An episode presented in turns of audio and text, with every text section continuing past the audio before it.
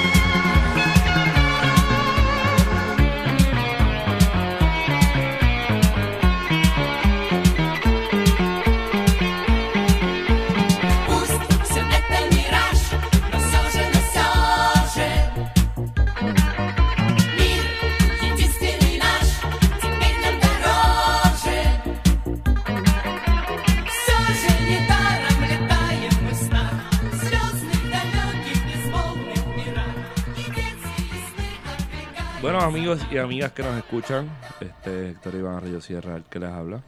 Hace tiempo que no hacía un intro. Perdóname por estar mocoso. Sueno que tengo una monga que está a punto de llegar, pero estamos aquí trabajándola. La estás trabajando con el remedio tuyo para las mongas, que Es el remedio para todo, la tristeza, la Exacto, monga, para la felicidad también. Sí, eh, son dos porciones de ron del barrito, tres, de estre- tres estrellas y un poco de agua de coco. Cortesía de nuestra invitada de hoy. Eso es así, gracias, eso gracias es así. invitada. Sí, no, cayó perfecto. Eh, tiempo que no hago esto, así que a mi mano derecha, que si lo ven como un círculo, por eso de copiarme de- de- del amigo Luis Herrero, sigue siendo a mi izquierda, Esteban Gómez. Saludos a todos y todas los que nos escuchan. Es nuestra primera nota al calce del año, ¿verdad? Porque Es la primera, sí. es la primera. Está bastante duro. Yes. A mi mano izquierda, siempre a la izquierda, con una gorra del equipo perdedor, los indios de Mayagüez. porque todos sabemos que los indios van a perder. Rumbo al 19. Rumbo al, die- al- se quedaron en el 19.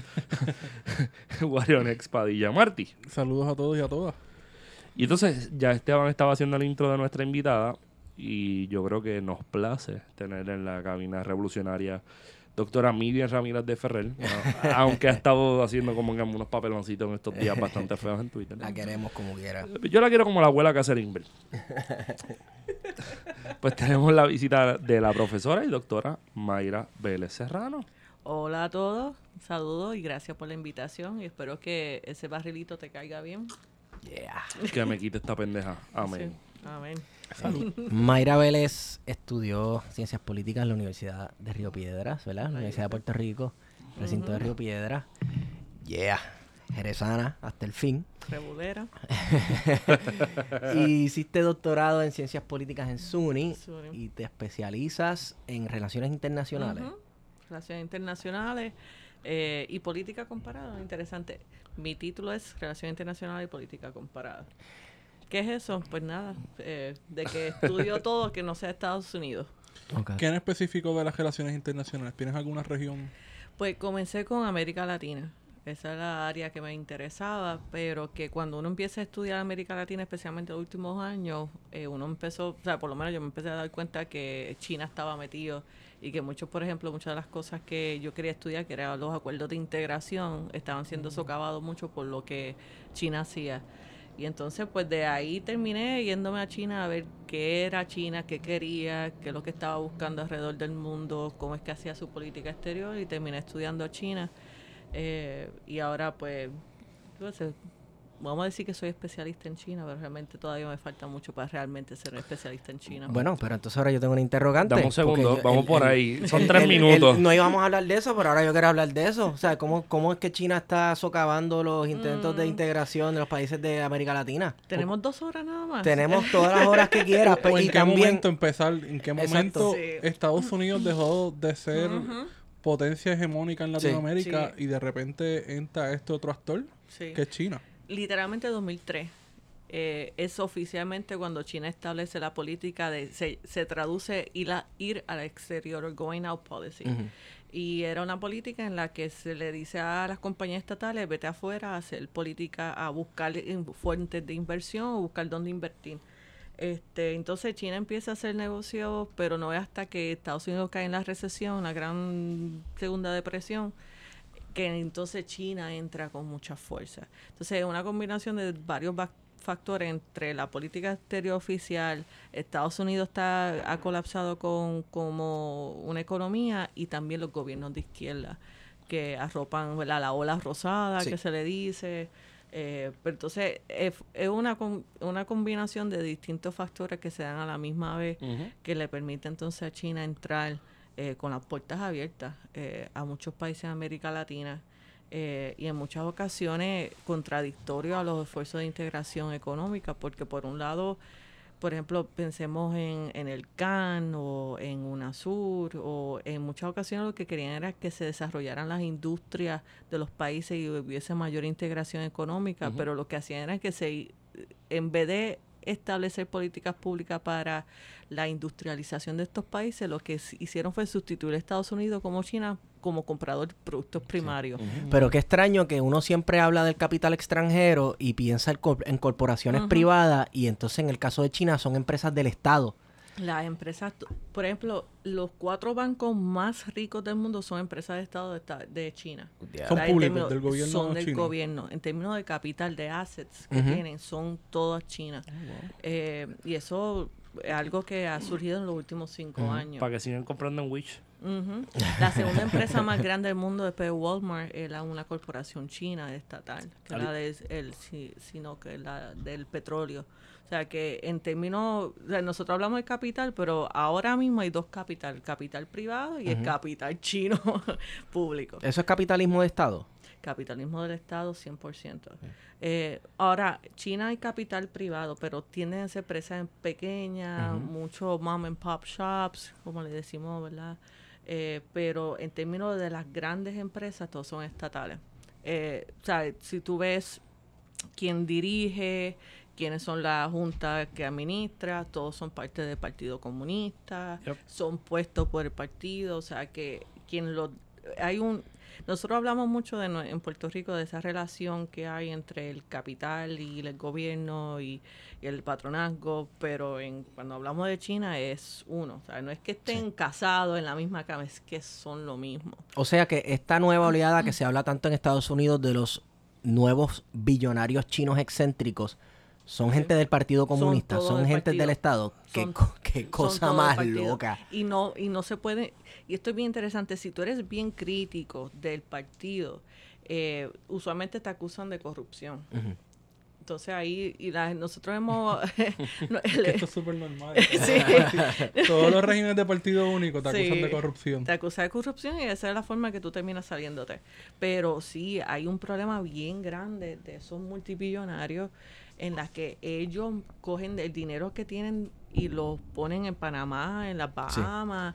O sea Eh, que la- esta cuestión de los Panama Papers, Sí. hubo empresas estatales chinas Sí, envueltas. o sea, hay multimillonarios. Tú vas a Vancouver y la mayoría de esos billonarios que tienen esas casas bien grandes y tú ves los Bugatti, Sí. que son los ojitos de esos muchachos, o sea, que son muchachos de 18 y 19, son hijos de dirigentes de esas empresas estatales. Bueno, pues entonces eso me, hace, eh, chavo. eso me hace pensar en la situación de Hong Kong que surge por este, las leyes de extradición. Sí. Eh, Alguna persona ligada al partido que haya sido acusado de corrupción huye a Hong Kong o a Taiwán. Sí. Y exacto, entonces el, Pero- gobi- el Estado, el partido no los puede eh, arrestar. Bueno, ejecutar, que casi siempre Sí. te ejecutan, ¿no? Sí, es bien interesante porque Hong Kong, yo fui a, a China hace como cuatro años atrás y entonces hice, eh, cuando iba de regreso hice una escala en Hong Kong. Entonces es bien interesante porque los vuelos hacia Hong Kong estaban en la terminal que eran vuelos internacionales. Que eso para mí, ¿verdad? No lo entendía, era parte de Ajá. Hong Kong, de, esta- de China. Llego al, y esta, y esta historia lo, he- lo, lo he dicho mucho, llego a la terminal y lo primero que me encuentro es un billboard que habla sobre todos los datos económicos de Hong Kong y lo bien que están y abajo dice Capitalism Works. En Hong Kong. en Hong Kong. Wow. Pues, ¿sabes? Todos los vuelos llegando de China, o sea, una propaganda ahí de la diferencia de Hong Kong y China. Entonces, el, el, por lo menos uno de los miedos grandes en Hong Kong es, y esto es, eh, eh, especialmente ahora bajo el liderato de Xi Jinping, es precisamente eso, esas acusaciones de corrupción, especialmente contra personas que están en contra de la política oficial. Eh, y sí, pueden terminar toda su vida presos o ser ejecutados. Entonces, eh, Hong Kong, lo que las protestas que se están dando es porque la población en Hong Kong es bien anti-China. Anti, y no anti-China nacional eh, étnica, porque son todos son Han, todos son hablan el mismo, o sea, es Han, Han es la etnia dominante de eh, China. Exacto, la etnia dominante de China. En China hay 56 idiomas distintos Sí. que se hablan. Eh, pero es bien anti-China. Ese billboard te lo dice. Ese billboard que dice Capitalism Works, como diciéndote que nosotros somos diferentes, ese es lo, lo que tú ves en la población.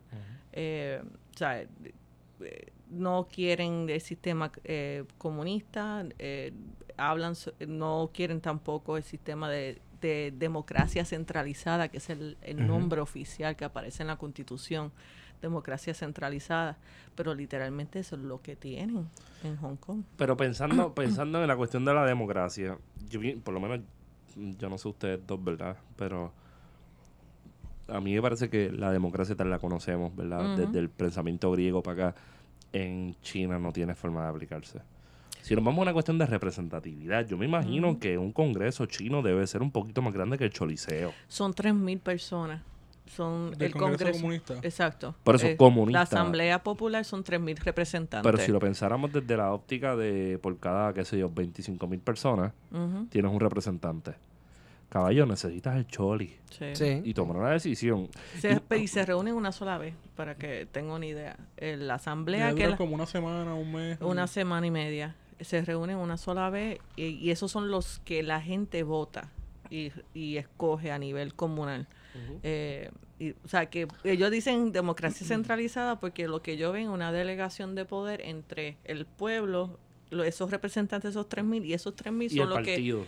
Y esos 3.000 son los que escogen que, las posiciones de que hace política pública. Entonces, es una delegación bien grande. eh, y por eso le llaman democracia centralizada. Porque quien hace realmente la- las decisiones es el Consejo de Estado.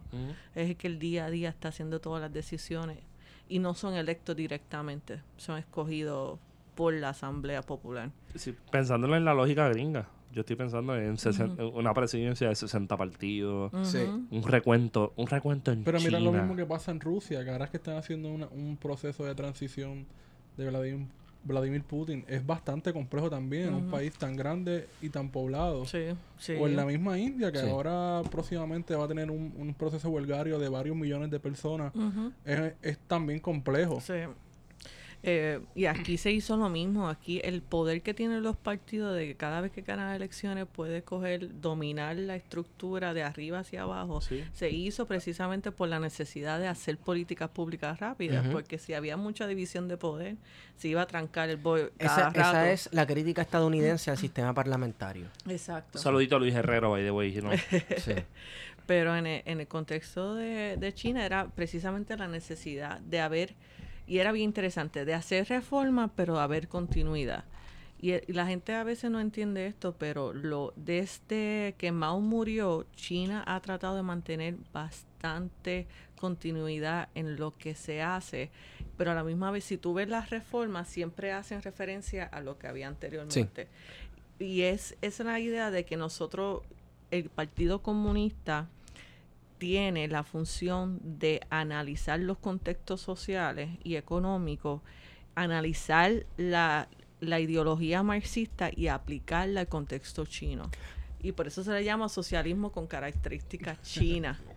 Wow, Eh. ¿Cómo, cómo, este, encaja eso culturalmente con los esfuerzos del Partido Comunista y del Estado en rescatar el pasado imperial chino, Mm. arqueológicamente hablando? Porque recordemos que durante la revolución cultural china, eh, la gente, bueno, el, el- el furor era tanto y el fervor era tanto que la gente se metía a los viejos lugares arqueológicos y los quemaban, desenterraban al emperador fulano de tal del 1300 Sí. y lo prendían en fuego por crímenes en contra del proletariado y un montón de cosas. Entonces China se vio con que había destruido un montón de su legado y su pasado cultural e histórico. Sin embargo, lugares como Hong Kong y Taiwán todo lo contrario, o sea, estaba bastante bien preservado. Entonces China, eh, pienso en esto de la continuidad, cómo encaja eso, cómo el, Partido Comunista Sí, eh, reconcilia eh, es- esta revolución comunista con ese pasado imperial. bien interesante porque tú lees mucho lo- los discursos. Yo tengo un libro de los discursos de Mao y también tengo el- un libro de los discursos del actual presidente Xi Jinping.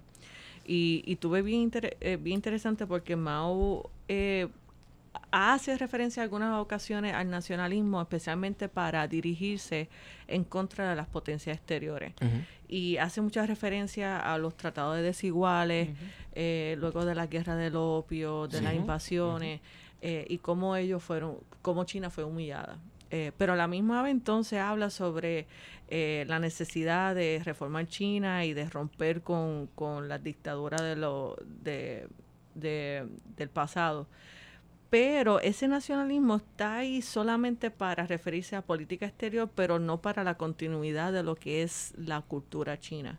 Ahora, Xi Jinping ahora es, es de todos los presidentes que han habido de este Mao, es el más nacionalista. Eh, es constantemente Hermoso. hablando. Qué lindo. Sí, constantemente, constantemente habla sobre el, el centenario de las humillaciones, él habla del centenario de humillaciones. Y hay una, yo escribí un artículo sobre eso, eh, y, y él habla sobre cómo China cayó, se levantó y se va a convertir en una potencia. Esa es la forma en que él ve la historia de China. Sí. Se cayó con la, que, las invasiones de los extranjeros, se desarrolló con el, el comunismo y, eh, y ¿verdad? con el liderato de Mao y ahora, o sea, y ahora y ellos reconocen que ahora, solamente ahora China es una potencia. Pero tú no ves en ningún otro lado antes de Xi Jinping alguna mención de que China era una potencia. Yo, yo iba para esta pregunta. En ese momento, ni siquiera en el, en el maoísmo de los 50, se veía la capacidad de China como esto que iba a acaparar el mundo entero. No. no. Y además de eso, ya eso se Eh, contestó. bueno, do- hay dos formas de verlo. China no se veía con la capacidad económica de convertirse en una superpotencia. Ok. Pero en los 60, eh, después que Stalin muere, se ve con la capacidad moral de convertirse en un líder, en un líder eh, comunista. Pero no hegemónico como fue Como. Stalin. Exacto. Que ahí que viene la lucha con Nikita. Exacto. Y ahí Khrushchev. tienen, y por ejemplo, tienes el eje- tienes, por ejemplo, tienes el ejemplo, valga la redundancia, de Kim Il-sung. Kim Il-sung está totalmente desfasado en esa discusión, que es interesante verlo. Sí. Se podría ver, esto es un, voy a dejarlo por los pelos, pero se podría ver, qué sé yo, la Corea, la Corea del Norte de estos días con una comparativa a la China de los 50 de Mao. términos económicos. O en términos, digamos, Político, fi- yo- políticos, político. filosóficos. Sí. Eh, sí. Se Sí, porque allá. económico no. Económico no hay forma. Eh, sí, sí, hasta cierto punto económico sí, porque era una economía bien vulnerable y bien, porque la China de los 50 dependía mucho de la, mucho de los fondos que venían de Rusia. Eh, y no solamente fondos de, de, tecnología, eh, China, por ejemplo, traía muchos rusos para desarrollar plantas, etcétera. Y, o sea, y eso es lo mismo lo que está pasando con Corea del Norte. yo me China. imagino que ellos habrán hecho sus propios programas, el equivalente a los progra- programas de entrenamiento técnico de Puerto Rico. Obligado. Que iban rusos a enseñar ingeniería, también. exacto, con rusos en, en Pero Cuba. ahora, ahora en Corea he visto esta idea de, de, ¿Tú de estás en Corea? con- no, bueno, de lo que se ve, de estar construyendo estos proyectos vacacionales inmensos en el medio de la nada, Mm. eh, esperando a turistas que, so- que son turistas chinos, que, o sea, que Sí. eventualmente está planificando toda la economía hacia ese hacia ese turismo chino Sí, de clase media que va a ir a Corea a dejar su dinero. sí. Que es el sueño americano chino. Sí.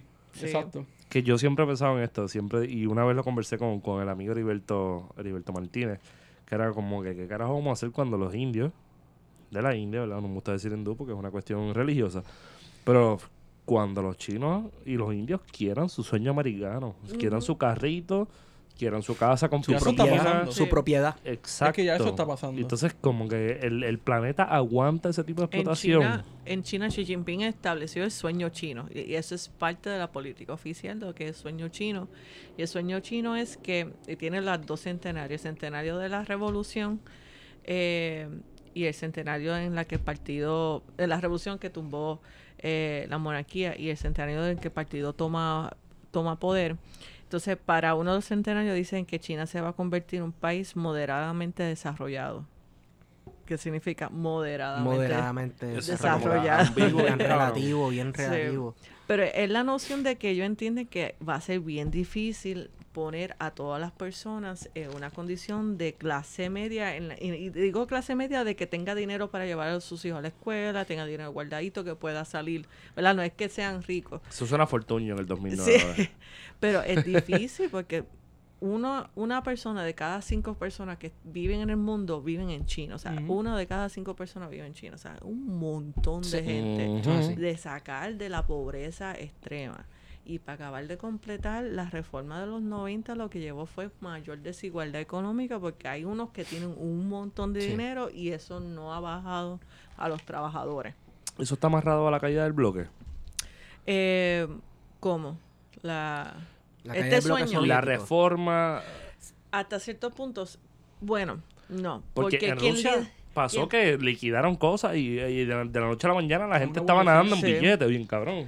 No, porque que lidera la reforma ya quería hacer reforma incluso en los 70. Ya eso venía desde mucho antes de Sí. Tiananmen Square, ¿no? Sí, desde los 70. Y de hecho, eh, porque cuando Mao estableció el gran salto hacia adelante, que eso fue un desastre, que murieron un montón Eso es un de personas. Eso, eso estaría lindo por un plato. El gran salto adelante. The Great Leap Forward. ¿Qué tú crees, cabrón? Cabrón, ¿tú has ido a un restaurante de comida china donde hay una foto de Mao? No. No, y tú no la Nunca. ves donde Ni la vas a ver. tú no la ves. Ninguno. Tú Mayra. vas a China y tú no la ves. Mayra, Ujú. mira a tu derecha. ¡Ah! ¡Mao! Te está mirando. ¡Wow! Vela sobre Fuiste a nosotros. China, no viste a Mao, pero está aquí. Pero está cara. Está, y Está- está en está Puerto aquí. Rico. Exacto. Justo Betances también. Sí, y a Bob Ross. Ah, bueno. Claro. Este, pero, ¿verdad? Ah, ah, volviendo al asunto del gran salto adelante, eh, cuando se notó, y, y y el gran salto adelante no, es- no fue un problema necesariamente de la de las colectivizaciones de la tierra, fue también un problema de, de, de malas estadísticas, porque estaban dando datos falsos sobre cuánto se estaba produciendo y Mao decidió subir los impuestos Wow. y eso fue lo que llevó entonces a una gran... eh, eh, eh, eh, muchas personas básicamente no podían seguir produciendo a esos niveles y llevó a la hambruna y mil y millones de personas Que murieron. en comparativa es como el proyecto de industrialización y colectivización de Stalin. Exacto. Sí, Sí. Stalin es el, ya por lo menos podemos decir Y que es el precedente, ¿no? Y al igual que Rusia, cuando eso cayó, eh, entra eh, una serie de reformas en las que en las que incluía volver a privatizar estas colectivizaciones. Eh, y fueron muy exitosas y volvió la producción. Y en aquel Privatizando las colectivizaciones. Exacto. Eh, y esto fue, estamos hablando, finales de los 60, sí, finales de los 60, eh, que esto se dio. Eh, Que el mundo estaba bien cabrón de convulso. sí, Tienes a Cuba dando cantazos, tienes el- la, la crisis de los misiles y tienes a los chinos haciendo todo esto que... pues Mao se asusta porque... Tienes Vietnam también, claro. Mao se asusta bien brutal porque ve que hay una serie de reformistas que no creen completamente en, en su noción de la de abolir la, abolir la, la, la propiedad privada. Empieza la purga, ahí que comienza la se crea la Guardia Roja y la Revolución Dios Cultural. mío, esto es menchevique y bolchevique Claro, all de nuevo, again. de nuevo. Exacto.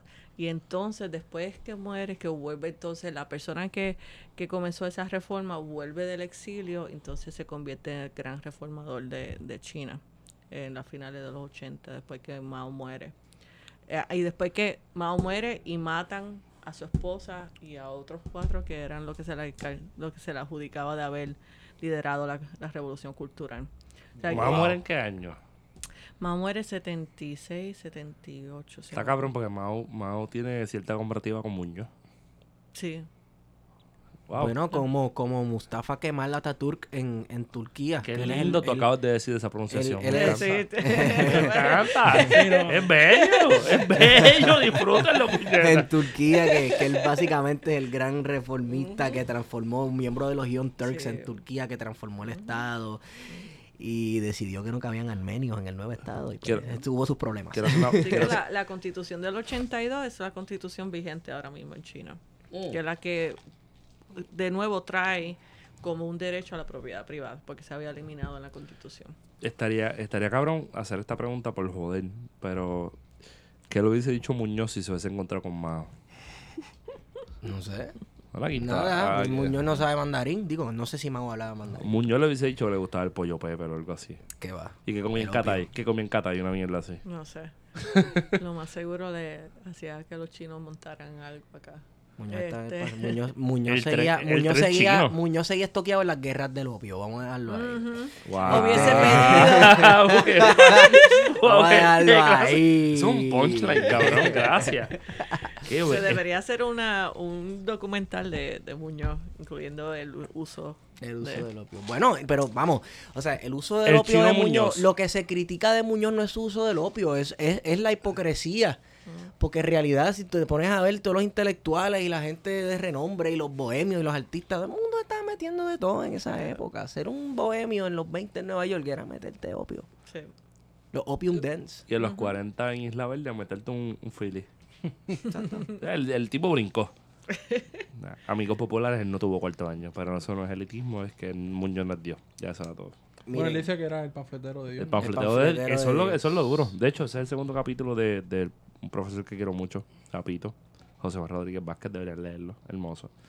Él hace que Muñoz se sienta como alguien desnudo corriendo por el Us en el 2006. volviendo a China. Gracias. Porque nos, estábamos en China y fuimos a Japón. Este, em, ¿Cómo entonces se reflejan esas reformas y esta nueva China? Eh, ¿Y de dónde sale entonces esta visión de conquistar América Latina? Eh, y bien interesante porque cuando los finales 80, 90, el foco completo de China no era el exterior, era desarrollo económico y era atraer inversión. Eh, y, y tú ves en los discursos, en los white papers, eh, los, los papeles blancos, eso solamente es una posición oficial que, que, que publica el Partido Comunista sobre qué va a ser la política pública eh, y en todos ellos tú lo que ves es que ellos establecen que es un país en vía de desarrollo. Eh, y, y la necesidad de eh, aplicar la, el conocimiento de Marx, Lenin y Mao atenuado a la situación A internacional. la realidad, ajá. Sea, que no era otra cosa que la globalización, Sí, ¿no? sí. Entonces, eh, tú ves, por ejemplo, la creación de ciertas ciudades que se convierten en puertos libres, eh, incluyendo pues lo que hoy es Hong Kong, Shanghái, etcétera, que era entonces, ahí sí no había control del capital internacional, pero la idea era desarrollar el interior, llegar a esos puertos, y esos puertos eh, para que se fueran a, a- a distintas partes del mundo, pero la idea era la industrialización, siguiendo de nuevo la visión de Marx de los, ¿verdad? De la, de la dialéctica, de Sí. los, de los sistemas sí. proletariado, la industrialización, hasta que llegue a, llegara a su máxima eh, expresión y luego iba a llegar el comunismo, porque lo que decían ellos era que Mao se adelantó demasiado mucho y no se podía llegar al comunismo sin industrializarse. O sea, igual que Stalin, Stalin, fue lo que hizo Exacto. Stalin. que la Unión Soviética. Ujú. ¿Qué estaba pasando en Estados Unidos que cambia el, el foco de América Latina hacia, hacia Medio Oriente? Y que Sí, hace que... Sí, en el- entonces en el caso ya de cuando ellos se encuentran en una situación de económicamente fuerte es que cambia entonces la visión hacia el exterior. Y ahí es que China entra fuertemente en África y, y América Latina. Eh, y estamos hablando al principio de los 2000, cuando Estados Unidos se convirtió, o sea, su foco principal fue la guerra contra el terrorismo. Sí. Después del 9-11, Estados Unidos, pues, América Latina, pues, el patio, ¿verdad? Eh, de trasero, pues nosotros, pues ya nosotros tenemos eso ya seteado. y que África. coincidió también con el ascenso de, del- de la izquierda, ¿no? Exacto. Del populismo Exacto. latinoamericano. Pues Chávez entra en el, en el 94, ¿verdad? Con mucha fuerza en la política venezolana. Eh, y así que el, ese desdén hacia América Latina por enfocarse en lo que estaba pasando en el Medio Oriente, China con las condiciones económicas para empezar a expa- expandirse y la entrada de la izquierda, entonces ahí es que se convierte en una situación perfecta para ellos empezar a invertir. Entonces, pero también tenemos que tener aquí en cuenta que esos 2000 también coincide con las crisis de deuda en Venezuela, en Argentina, en las que no tenían acceso al capital internacional y China viene y dice, bueno, yo quiero hacer negocio contigo, sé que tú no tienes chavo, pues vamos a hacer algo. Entonces ellos... Se, se presentaron como una alternativa al FMI. Exacto. Y, eh, y la política china oficial se llama win-win policy. O sea, es la diplomacia de la ganancia-ganancia. Yo gano, tú ganas. Entonces la idea es que, por ejemplo, yo invierto y te construyo este tren, yo te doy préstamo, pero el préstamo hace un préstamo concesionario a un por ciento de interés. No como lo que te vas a conseguir por comprando, ¿verdad? Emitiendo bonos que van a ser a 8%. Eh, y pero lo yo te lo doy un por ciento pero yo te lo construyo con mis empleados y mis compañías y mis trencitos. Sí. entonces yo gano pero tú ganas porque tú tienes infraestructura a casi a- al costo sabes sin pagar intereses. Y eso para América Latina fue sumamente atractivo. Sí. sumamente atractivo especialmente en un contexto que que fue el periodo que yo le llamo el periodo poshegemónico, que era la retórica antiamericana, antihegemonía americana, eh, y eso fue sumamente Esto atractivo. también es el periodo en el que surge el BRIC. Y sí, que es Brasil, Rusia, India y China, precisamente, que es un periodo en la que la hegemonía de Estados Unidos se está cuestionando porque tú ves la, eh, o sea, ellos están en Afganistán y están en Irak y esa hegemonía militar que nosotros pensábamos que era suprema parece que no está funcionando. Aparte la economía está hecha un desastre y estas nuevas potencias pequeñas regionales comienzan a convertirse en, en, en, ¿verdad? cuatro eh, potencias que había que mirar. Ahora, hoy en día ya sabemos lo que pasó con Brasil, eh, Rusia por las sanciones, China sigue siendo una potencia pero está desacelerando. El año pasado creo que tuvieron un por ciento de, de crecimiento de 6.8. Eh, Para ellos eso es bien poco comparado a los 10, 12, 15% que tenían, pero como quiera, ¿vale? para nosotros es 6. Ujú. Cuando nosotros vimos un 6% de crecimiento, Diatre, sabrá Dios. o sea, llevamos más, que más de 10 años, no hemos visto positivos De crecimiento. de crecimiento literal. Este, así que para para América Latina, China fue sumamente importante, pero lo que la gente no entiende es que China tiene una serie de necesidades que, que son fundamentales para su industrialización. Por ejemplo, no tiene casi petróleo. Tiene un petróleo bien malo, lleno de arena, como el de Canadá, y no tiene la tecnología para extraerlo. Dos, necesita comida, porque la mayoría de China es montaña o un desierto. Y la gente se está moviendo de las áreas rurales para, la, Las para las ciudades. Y hay un conflicto ahí con, con unas comunidades musulmanas. Los uigur. Los uigur. Exacto. Y entonces eh, necesita bienes primarios como hierro eh, para hacer acero. Ace- eh, a China es el consumidor número uno de acero. Pues entonces, ¿dónde está todo eso? ¿Dónde África, está? América. Exacto. Sí. ¿Dónde está el litio? ¿Dónde está el acero? ¿Dónde está el cobre? ¿Dónde está el petróleo? O sea que Pues, China está haciendo básicamente lo que hicieron las potencias imperiales del siglo XIX, de expandirse a estos países vulnerables porque hay materia prima para explotar. Literal. Vaya, vaya. Realmente, eso, eso, es una, eso es una buena pregunta. Lo, hay, ¿Hay una distinción? O sea, ¿es una relación neocolonial o es una Sí. relación de tú a tú? sigue siendo yo no diría neocolonial porque a diferencia de Estados Unidos, Gran Bretaña, etcétera, en donde se establecía la política oficial, a ellos no le importa quién es el gobernante, a ellos no le importa. Lo que sí yo voy a decir que una sigue siendo una relación asimétrica y de dependencia. Eh, si pensamos ¿verdad? en la teoría de dependencia, eh, sigue siendo una relación de dependencia, sigue siendo una, una relación asimétrica en la que todavía China está dictando Sí. eh, pero que no es no es China no le importa si tú eres capitalista de derecha, izquierda, no es como Estados Unidos. Ese es el que- llamado pragmatismo chino. Sí, que Exacto. no importa si el gato es negro o blanco, si caza ratón es buen, un Es buen gato. gato. Coño. Buena esa. Eso me, me acuerda, yo estuve un tiempo en Costa Rica, en una ciudad llamada Puerto Limón. Y entonces me topé con un proyecto de construcción inmenso. Sí. Y, y justo en, la- en el casco de la ciudad, un banco chino. Y me puse a Sí. preguntar, me puse a ¿qué está pasando aquí? Ah, no, los chinos que se que van a comprar todo esto. Sí. Los chinos van a quedar con esto. Y ya están en Puerto Rico. ¿O sí? Sí, sí. Este, primero han fomentado mucho la, el turismo y tú estás viendo mucho, no son chinos americanos, son chinos chinos de, de China. Y se ha invertido mucho en bienes raíces, en lo que es Isla Verde, Condado. Ellos estuvieron mirando mucho el Puerto de las Américas en, en el sur, eh, porque la idea era, parte de la gran ruta de seda, ¿verdad? Era también tener conexiones para poder pasar por Nicaragua. ¿En qué Que quedó eso de Nicaragua? Se cayó. ¿Por qué? Bueno, primero porque eh, eran 50 billones solamente que habían dicho que iba a costar y la gente decía que no había forma que eso era 50 billones nada más. Y dos, por las protestas internas, porque iban a desplazar un montón de comunidades Mm, indígenas eh, y, y hubo muchas protestas al respecto. Y dos, es que Nicaragua ahora mismo está sumado en básicamente protesta y mucha inestabilidad. eh, entonces China no decidió no seguir con eso. Pero la idea de, de ello era porque muchas de las barcazas que ellos necesitan son más grandes de que las que puede pasar por, por Panamá.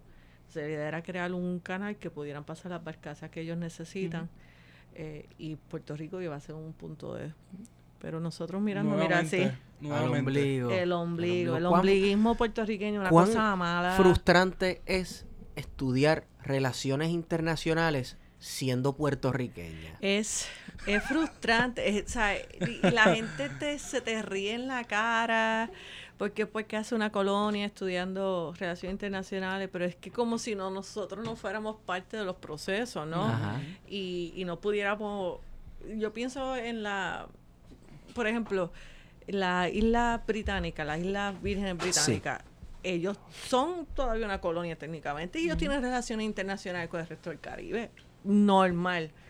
Este, Bueno, y Puerto Rico en ese caso, en el, estudio que ha hecho la profesora Evelyn Vélez, Sí. hubo un momento en el que había unas relaciones activas de- desde Puerto Rico Sí. hacia Con el unos, Caribe. con unos intereses ahí geopolíticos Claro. envueltos de Guerra Claro. Fría, siempre. pero, pero hay que aprovecharse de esas coyunturas Sí. y, no hay- y n- incluso desde un punto de vista puramente capitalista aquí sí- perdón Bueno, pero estamos, Eh, estamos hablando de lo que le gusta a la gente aquí. O sea, si, si son capitalistas no de verdad, entienden, ¿por qué entonces no a- explotan eso? Las pues relaciones eso es lo primero que tenemos que hacer cómo podemos sacar el capital de Puerto Rico y aprovechar los mercados internacionales pero Tú aquí sabes qué es lo seguimos que pasa el aquí. ombligo Aquí se ha creado la idea de que tener relaciones internacionales significa alejarnos de nuestra relación permanente Con con, la con la, con la gran nación americana. Tú sabes Esta que- gente ni buenos capitalistas saben ser, lo hemos dicho aquí Pero, incansablemente. pero fíjate, Panzo Baum, el sujeto de...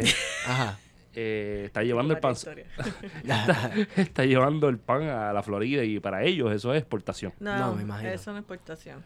Eh, llevarla a la isla Vírgenes Británicas, eso es exportación. O sea, llevarla de Trinidad y Tobago, eso es exportación. Llevarla a, a Venezuela, eso es Ya exportación. saben, es independentista y comunista.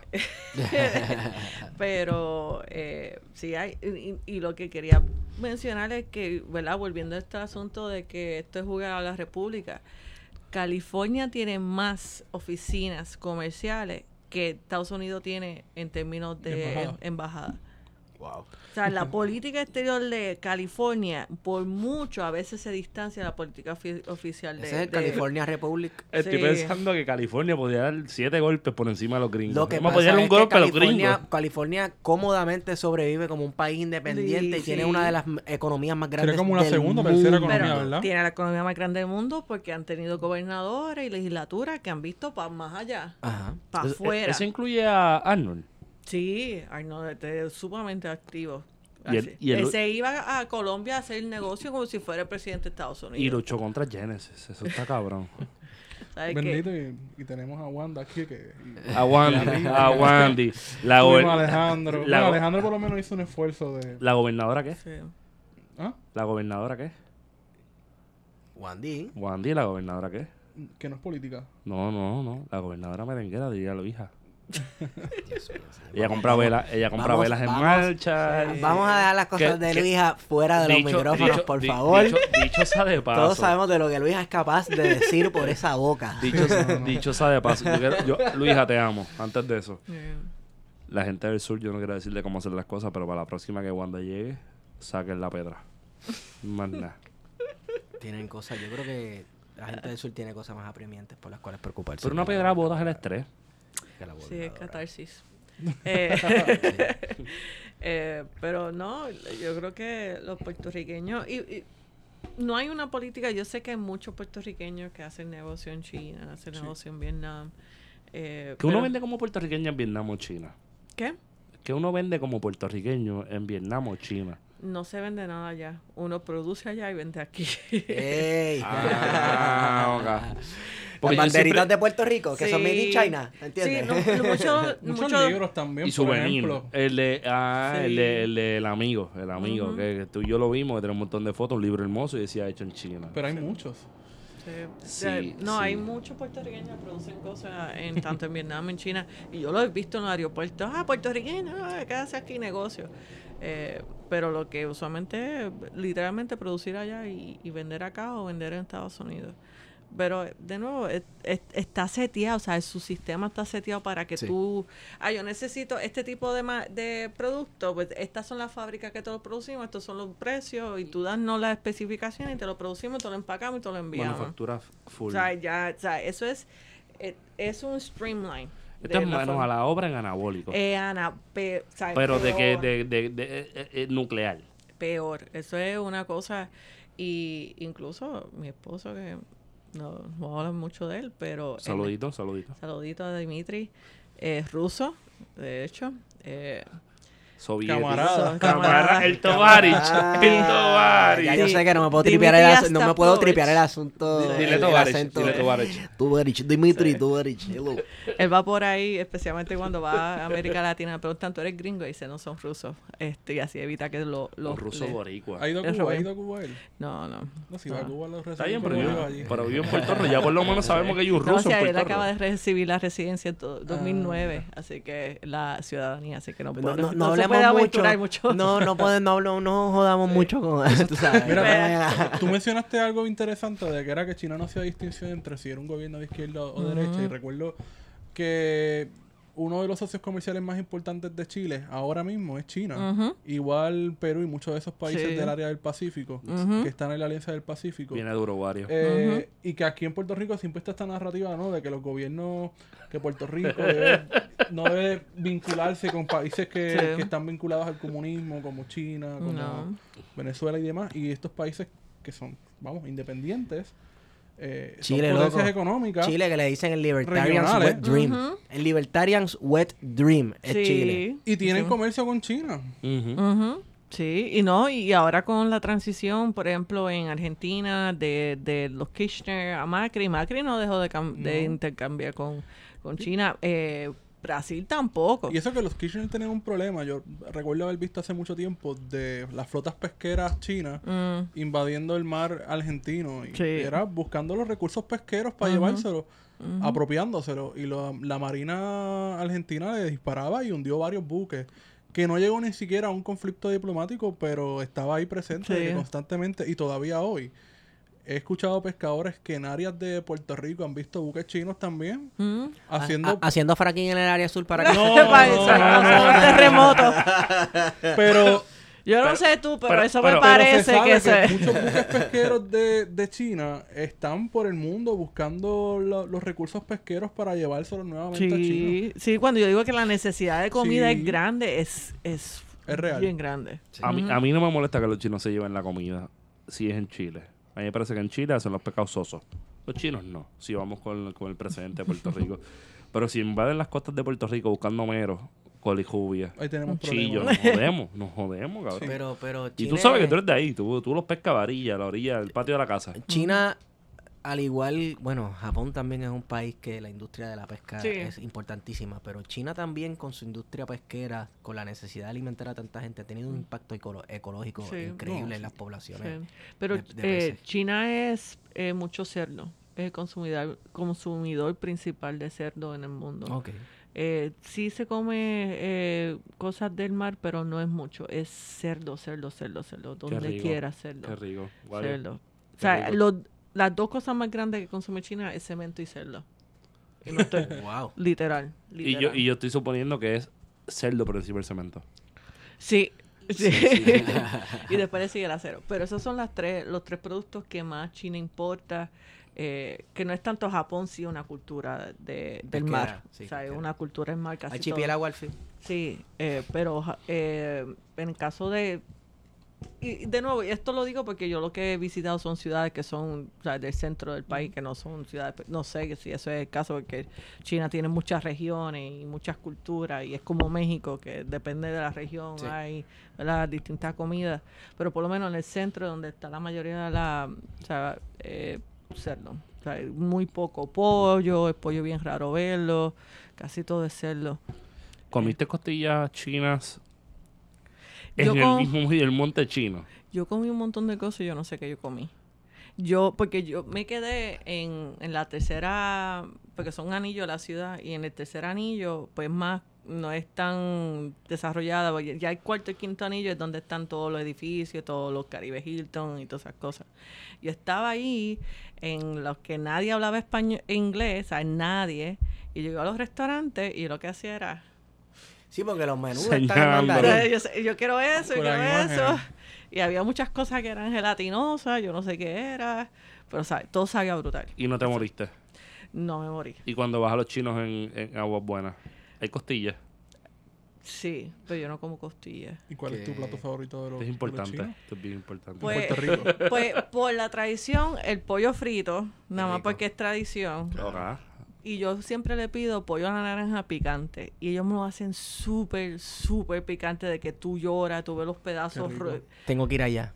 eso Sí, suena cabrón, ¿verdad? Excelente. Sí. Esa combinación, rico. sí. Suena bien. Pero te lo hacen que te hace llorar.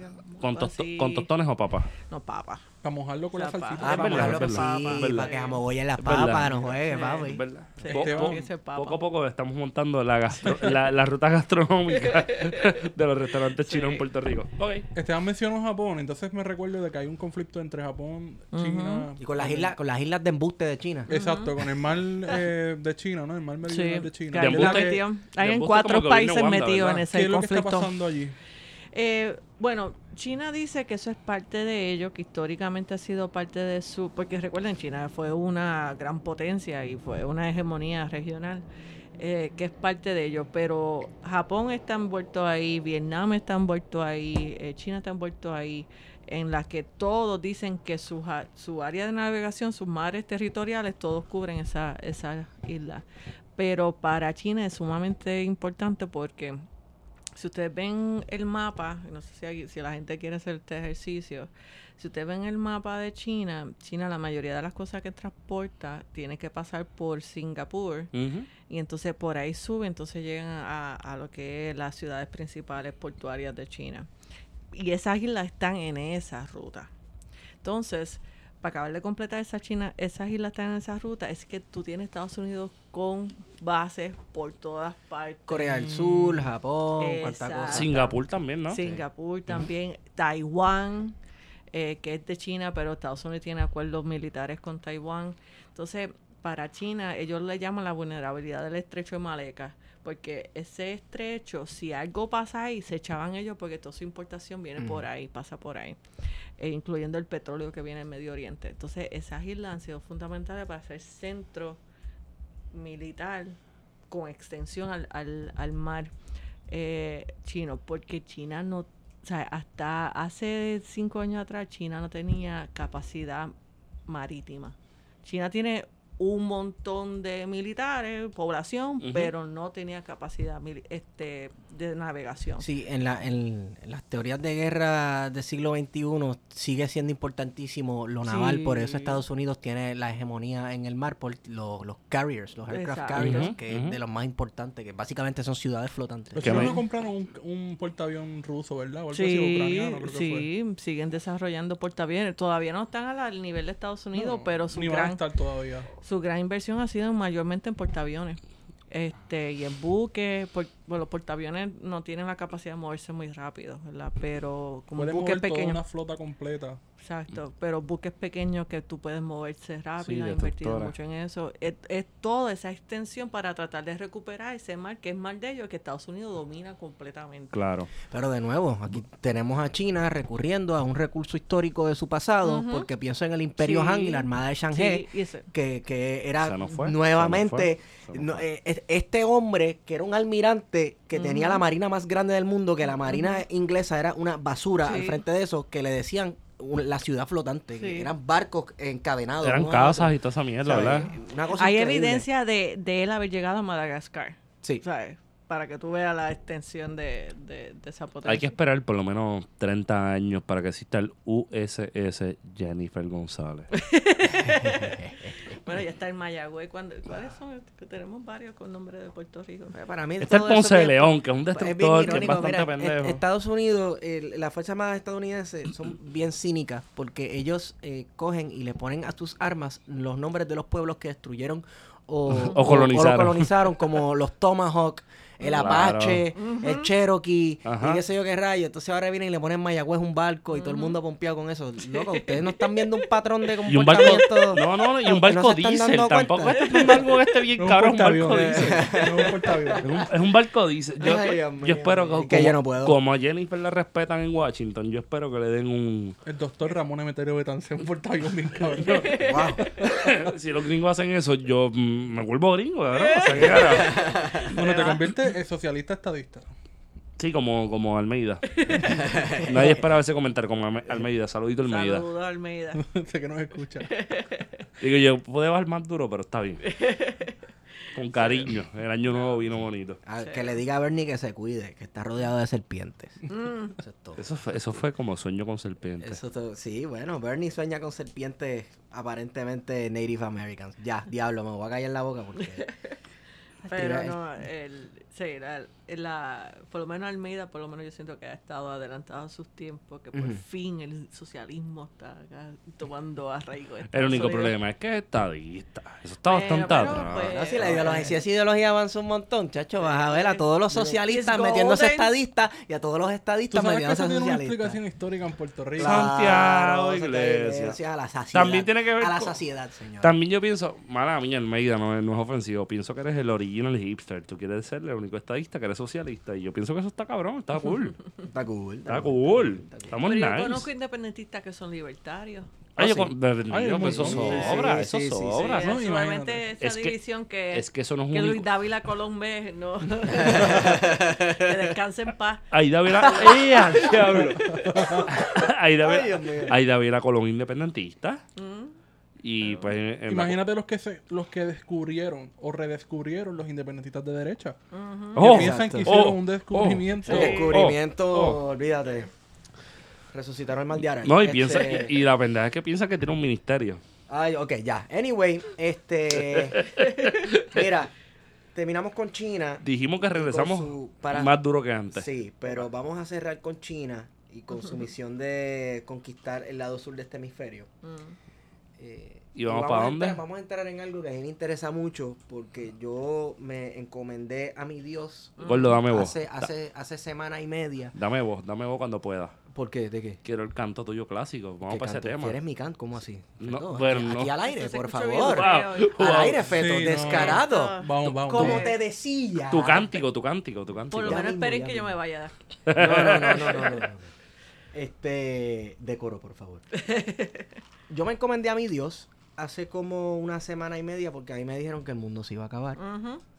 Y, Y la tercera guerra. y La que Tercera Guerra venía Mundial. la tercera guerra mundial y la segunda venida de Cristo y a mí me iban a obligar de nuevo a estar en el ejército y que si firmaste tal papel tal día sin La saber Tú cogiste el La ¿verdad que beca sí? Papel, ahora veis redímete La circuncisión con una yemosa. Este, la tercera guerra mundial el ataque eh, de Estados Unidos Al aeropuerto de Bagdad en el cual pues murió Le dieron para abajo. eh, Soleimani Kusam. que es el cabecilla de Al-Quds, era el cabecilla de Al-Quds, una agencia básicamente el equivalente a, a- a la CIA de Mm. Irán. O no, corrígeme. Eh, era un grupo especializado de milicia, no era de inteligencia. O sea, que sería, ¿cómo se llama lo, lo que son en Estados Unidos? Blackwater. Los que entraron al compound de, de Bin Laden y lo mataron. SEAL, los Los SEALs. SEAL. SEAL. Los, SEAL, los Rangers. SEALs. Un SEAL O sea, pues sería el equivalente de sí. SEAL, pero El- una el- más. En la cuestión rusa podríamos decirle Spetsnaz. Sí. Ok, está bien. Pero sí, sí, es el equivalente de eso. Bueno. Eh, entonces yo quiero que me digan, ¿verdad? Porque no se ha acabado el mundo, no, yo no ¿Dónde está la mundial. guerra? No, no hay ¿Dónde, guerra. dónde es que te- ¿Por qué decían, cuál era el miedo de que hubiera guerra y por qué no hubo guerra? Porque el miedo que, bueno, es que los demócratas y la, la izquierda llevan cantando la tercera gu- guerra mundial desde que Trump llegó al mundo. Eh, eh, exageración de los demócratas, primero. Eh, cuando eso pasó... Los liberales. A, a- Sí. a mí me gusta tomar el, el- Me encanta esto cuando hablamos la de cuestión. Ah, de me izquierda, la cuestión de izquierda en Estados Unidos, pues acá en el contexto de nosotros latinoamericanos lo tomamos con pinzas, porque a mí me Mm. gusta decirles liberalucho. Yo sé que en Estados Unidos O progre, que es los despectivo. progres, eh, exacto, la- Yo sé que en Estados Unidos votar por este Hillary Por- Clinton es revolucionario, que te pones la boina roja y sales a la calle a te pegar tiros al aire. Yulín. En nuestros Yulín. otros contextos acá latinoamericanos y el resto del globo terráqueo, eh, eh, Digo, tú te pones la Las negra. Tú te, definiciones son tú- distintas. te pones la negra con la cruz de Israel. so, o en, con sí, en Europa. No, eh, y esto hay que tener, yo siempre lo he dicho y cada vez que, por ejemplo, cuando pasó lo de lo- los 50 Tomahawk en Siria y todo el mundo empezó aquí a gritar, ah, la tercera guerra mundial, yo que la gente no entiende que, tui- que Trump tuiteó esto unos minutos antes de tirar la bomba y pues se sabía, o sea, y, y no hizo ningún impacto a Rusia. Igual con esto, o sea, él lo tuiteó. O sea, cuando iba a tomar represalia, él lo tuiteó. y Yo sigo a Trump. Yo tengo de notificaciones. Cancélenme, dejen de seguirme, sigo a Trump. Es un papelón, un papelón. un papelón. Me da No, culpa, y- me da culpa con el látigo. Y ya a las 4 de la mañana yo estaba tuiteando que iba a tomar represalia contra, Cuando se contra levantó por el inodoro. Sí, cuando le dan el, el celular, porque yo, yo sé, yo, yo- pues mi hipótesis es que a él le quitan el celular y se lo dan, Se lo dan. en el almuerzo antes de acostarse. Y, y se en lo el toilet. Y en el Y toilet. Trump, Trump es como con los niños chiquitos cuando se te acercan y te ven en el celular y te dicen, tú tienes juego. Sí. Porque Cabrón. cuando coges ese celular y empiezas a... Es que es real, yo sé que está cagando, porque si le quitas el, corriendo por la hipótesis Sí. tuya, Mayra, que está bastante cabrona, si, si él se lavara el pelo con 13 meses, él no necesitaba un teléfono. él estaba leyendo la versión español, la francesa y el inglés, Sí, del pote. sí. Pero, y él está con el celular. Sí, no, el, el tipo el tipo hace política exterior oficial. O por sea, Twitter. Y despide a su. tú tienes estos estados con estas maquinarias de inteligencia y realmente a este punto lo que tú tienes que seguir es Twitter para entender lo que va a pasar. Pero Mayra, el doctorado se te ha jodido gracias a Trump. Mm, no. Yo creo O que sea, es motivo de un postdoctorado no. sobre relaciones internacionales. Vía o Twitter. hacer política vía redes sociales porque tenemos al Eso es un presidente. curso, de hecho. Ay, no, eh, fíjate, yo- todo lo contrario, porque entender a, a Trump hasta cierto punto, tú ves muchas cosas que tú que se ve en Nixon. Y Nixon en, en relaciones internacionales es el padre de, de la manipulación, de los riesgos, y hay un libro completo basado en, en el Madman Theory, Ajá. en la teoría del hombre loco. Y Trump es eso. Trump es la, eh, ese tipo de política que tú nunca sabes qué va a hacer porque es inestable y tú nunca sabes cuándo va a decidir ir a la guerra. Y eso hace que la disuasión, disuasión en términos de relaciones internacionales, que se, que se utiliza mucho para analizar conflictos, porque era la teoría de que si tú eres capaz de amenazar a otro, de que si tú no haces esto, yo te voy a atacar.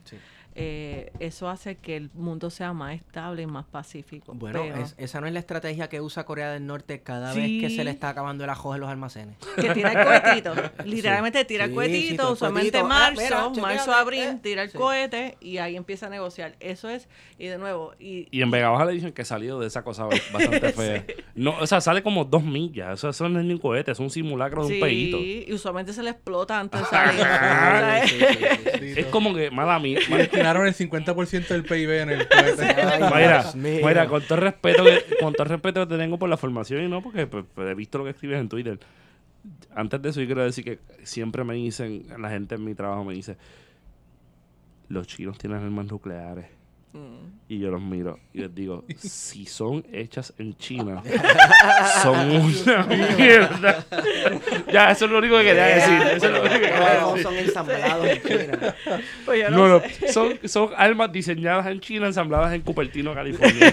Una cuestión que viene de nuestros abuelos, de esta idea de que los electrodomésticos, si no son americanos, Ale- no o alemanes, ¿no? Tú te compras un Grundig, oh, te compras un, Sí, ma- un Marantz. eléctrico, un Craftman y olvídate que eso ¿Qué? va a Pero tú sabes, si viene de. China, es que se van a caer. Claro, claro. Pero si, me, si China Comprar me en amenaza con bombas este, nucleares, estoy súper chile y Cabo Rojo. guau. Ya, pero no talcarse. Eh, el, eh, la separación entre Rusia y China fue precisamente por los planos de las armas nucleares que, que Stalin no se las quería dar después de que China invirtió un montón de dinero. Y eso hizo que Mao empezara a desconfiar de los rusos. Porque China, o sea, Mao entendía que China tenía que tener también armas nucleares si iba a protegerse del occidente. O sea, que eso es no talcarse, pero fue la sí, bomba la que separó a estos dos. La Guerra Fría, la Guerra Fría. Todo el La mundo otra en- Guerra Todo el Fría. mundo en La otra jacket. Guerra Fría. Que la otra Guerra Fría- Las denuncias de Che Guevara indirectamente en las Naciones Unidas a Rusia que se estaba comportando como otro, Otro, país eh, armamentista más que ahí es que aparentemente le dicen a Fidel este papá envíame al nene ahí al monte Sí. a que juegue con palitos para que le den chichajón Bueno, llegó un punto que Mao ponía a Rusia y Estados Unidos como dos imperio- imperios que lo iban a atacar. Ah. La diferencia es el águila y el oso. A mí me gusta más el oso, no sé por qué. mira eh, eh, entonces no se, no se va Putin con un oso así jangueando. Oso. Ah, como Putin. Exacto. Domando un oso. Claro. Eh, esta cuestión de que ok no se acabó el mundo está bien No llegó la tercera guerra no mundial. llegó la tercera guerra mundial. ¿No era Franz Eh, Ferdinand? y Mm. Lo que, que deja en evidencia que, pues, la realidad es que hay que estudiar relaciones internacionales para saber de relaciones internacionales. Eh, pero ¿por qué este conflicto entre Estados Unidos e Irán? Vámonos un poco hacia atrás, un poco Mm. de historia. Lo que yo sé, ¿verdad? Más o menos por donde empezó la cosa, fue por la división imperial luego de la Primera Guerra Mundial. Sí. Los ingleses este, con otras potencias europeas se di- dividieron el Medio. Oriente y tiraron unas líneas súper arbitrarias. Y África. Que vamos, que lo, lo que hizo Medio Oriente en aquel entonces fue salir de una potencia imperial oriental, que eran los turcos. Los turcos dominaban esa, esa región por Pa- siglos, el Imperio Otomano. Eh, ya lo- Turquía se fue debil- debilitando y estos o de ciertos países tuvieron unas Sí. luchas de independencia y se separaron, pero Turquía seguía siendo, pues, le decían el hombre muerto. ¿verdad? Por- porque era un imperio en decadencia. Pero una vez cae este imperio, las potencias europeas tiran unas líneas arbitrarias. Eh, entonces, Irán cayó también bajo esto. Digo, Irán sabemos que históricamente es Persia. Es persa, sí. Que de Pero- hecho en el en el cincuenta y pico cambia a Irán porque pers- Persia es una palabra occidental. No, ellos no se llamaban así, No, claro. persa, era, ellos eran Irán. Este, pero aparte de eso también tenemos que ver la Guerra Fría. Yo creo que si entendemos la Guerra Fría, entendemos lo que está pasando hoy. Porque el Medio Oriente también se volvió a dividir entre los que eran los rusos y los y Estados Unidos. El tablero, ¿no? Ahí tenemos El entonces tablero. Irán, me imagino, Egipto y Siria. Pues tú tenías bajo el campo de Estados Unidos Irán, Ajá. eh, Arabia Ah, bueno, con el Saudita, eh, con el Shah, ¿verdad? Arabia Saudita, eh, y básicamente muchos de los países que eran sunitas. Eh, y los no, no árabes todos se alinearon con Estados Unidos. Israel, Irán, todos se alinearon con Estados Unidos. Afganistán Exacto. y los Kazajstán y toda esa cuestión. Entonces, Afganistán, pues estaba ahí también, era otro tablero, porque tuvieron, Rusia también estuvo metido ahí, ayudando su lucha contra los británicos, y después Estados Unidos empezó a, a financiar los, Talibán, los ¿no? talibanes en contra de Rusia. Este, Egipto, tú los tenías también alineados. O sea, que el Medio Oriente se convirtió literalmente en este tablero de, de las dos grandes potencias. Eh, y entonces, el problema fue, el problema bien grande del Medio Oriente fue cuando cae la Unión Soviética, que entonces se convierte en un problema sobre, primero, quién va a ser el líder dentro de esta región y también cuál iba a ser la importancia de Estados Unidos en esta región. Este, el- nuevamente el problema histórico de los vacíos de poder. Sí, Ajá. sí. Y entonces, en el caso de Irán, pues Irán ya había pasado la revolución, ¿verdad? De los, del 79. Y muchos de nosotros hablamos de la revolución y pensamos pues, en el Islam, pero la revolución es islámica, pero también nacionalista. Y esto la gente no, no lo entiende. Porque era una revolución en contra de un Shah, que era un dictador, pero que también tenía las em- el petróleo de Irán en manos extranjeras, explotando el petróleo, y, y la gente no veía nada de lo que ese petróleo producía en términos de beneficio económico. Aparte de que era un tipo que desconocía la tradición religiosa del país, que, que era secular. Y entonces eh, eh, ese contexto de un dictador pro eh, occidente con, con el petróleo controlado por, por potencias exteriores da paso a que se dé esta revolución que es antioccidental y sobre todo anti-status quo. Eh, alimentada un poco por el golpe de Estado financiado por los Estados Unidos de Mossadegh, Eh, sí. electo democráticamente, Sí, eh. líder electo democráticamente de. Irán, y usted sabe lo que le gustaba Lo hacer votaron. a Estados Unidos en los 50 con los líderes democráticamente electos. Así mismo es. y Y, un golpe de Estado. y regresa el Shah y, y se convierte peor luego de, de ese golpe de Estado. Pero, y, esta, esta distinción, luego de que cae la, la Unión Soviética, que ya se da la revolución del 79, eh, en Irán hay mucho desdén contra el occidente, porque le imponen sanciones en el, sete- en el 79, luego Irak invade y la comunidad internacional no dice ni Nada. pío, o sea, nada, ni una resolución de la ONU hay eh, condenando la invasión de, de Irak. Entonces, Irán se ve en una situación de que de completa vulnerabilidad porque tiene a Arabia Saudita, que es un enemigo, Sí. ¿verdad? Que son sunitas, financiado por Estados Unidos. Financiado por Estados Unidos y fue un Estado nacional moderno creado por Gran Bretaña para servirle de marioneta. La familia sí. Saud, esa gente vivían en camellos, Sí. en el desierto. Esa gente no tenían ni casas. Y, de, y de un día para otro, los británicos cogieron, bueno, ustedes no, nosotros los vamos a poner ustedes adelante, pero Sí. ustedes tienen que responder a A nosotros. partir de los 30, sí. Este, y, y ellos, eh, Arabia Saudita es bien interesante porque igual que, que, que Shah, que los dos estaban siendo financiados por Estados Unidos, el Arabia Saudita sí pudo hacer que la población tuviese algún tipo de simpatía hacia el gobierno de, de Arabia Saudita. El Shah no fue así. Entonces, por eso es que eventualmente el Shah cae y se da la revolución del 79. Pero Arabia Saudita siempre ha sido un país que yo le llamo un país status quo. Un país que no quiere cambiar las divisiones de de poder en el Medio Oriente y que está muy cómodo con Estados Unidos y su intervención o con Gran Bretaña y su intervención porque entiende que eso es parte de su interés. Irán, por el otro lado, es un país revisionista. Es un país que no está de acuerdo con esa situación y que lo hemos visto desde los 80. Esta, esta rama especializada de la milicia se crea en el 85, los, los Al-Quds. eh, y es desde entonces que Soleimani ya era famoso en los 80. Y desde los 80 Irán, Irán está metido en cuanto revolú hay en el Medio Oriente. Este, o sea que... eh, O sea, que coincide co- con este otro conflicto que también involucra a Latinoamérica, que es los Irán contra, ajá, que sí. es cuando Estados Unidos decide venderle armas por a debajo de la Irán mesa, por debajo de la mesa para financiar a los contra. en en Nicaragua. En Nicaragua. pero oficialmente le daba ayuda a Irak. Oficialmente Mm. el Congreso había aprobado dinero para fin- para dar ayuda a Irak en ese en ese conflicto, pero extraoficialmente le vendía armas a Irán. O sea, que ahí vemos también que Irak de alguna manera siempre ha sido utilizado como este tablero Sí. para definir los conflictos entre Sí. Occidente e Irán. Hasta Saddam Hussein odiaba a los iraníes porque Saddam Hussein pensaba desde, desde, desde que entró al poder que, que Irán iba a tratar de exportar su revolución adentro de Irak. Y recuerden que Saddam Hussein era sunita, pero en Irak la mayoría son chiitas. Sí. Y entonces, eh, y también Saddam Hussein era igual que Shah, un dictador eh, secular. Entonces él pensaba que esa misma, ¿verdad? Eh, esa misma, lo que se estaba dando a Irán se iba a exportar a, a- Irak. Y por eso que estaba muy contento de hacerle el, el trabajo sucio a Estados Unidos, en ese sentido, eh, de tratar de socavar al régimen iraní.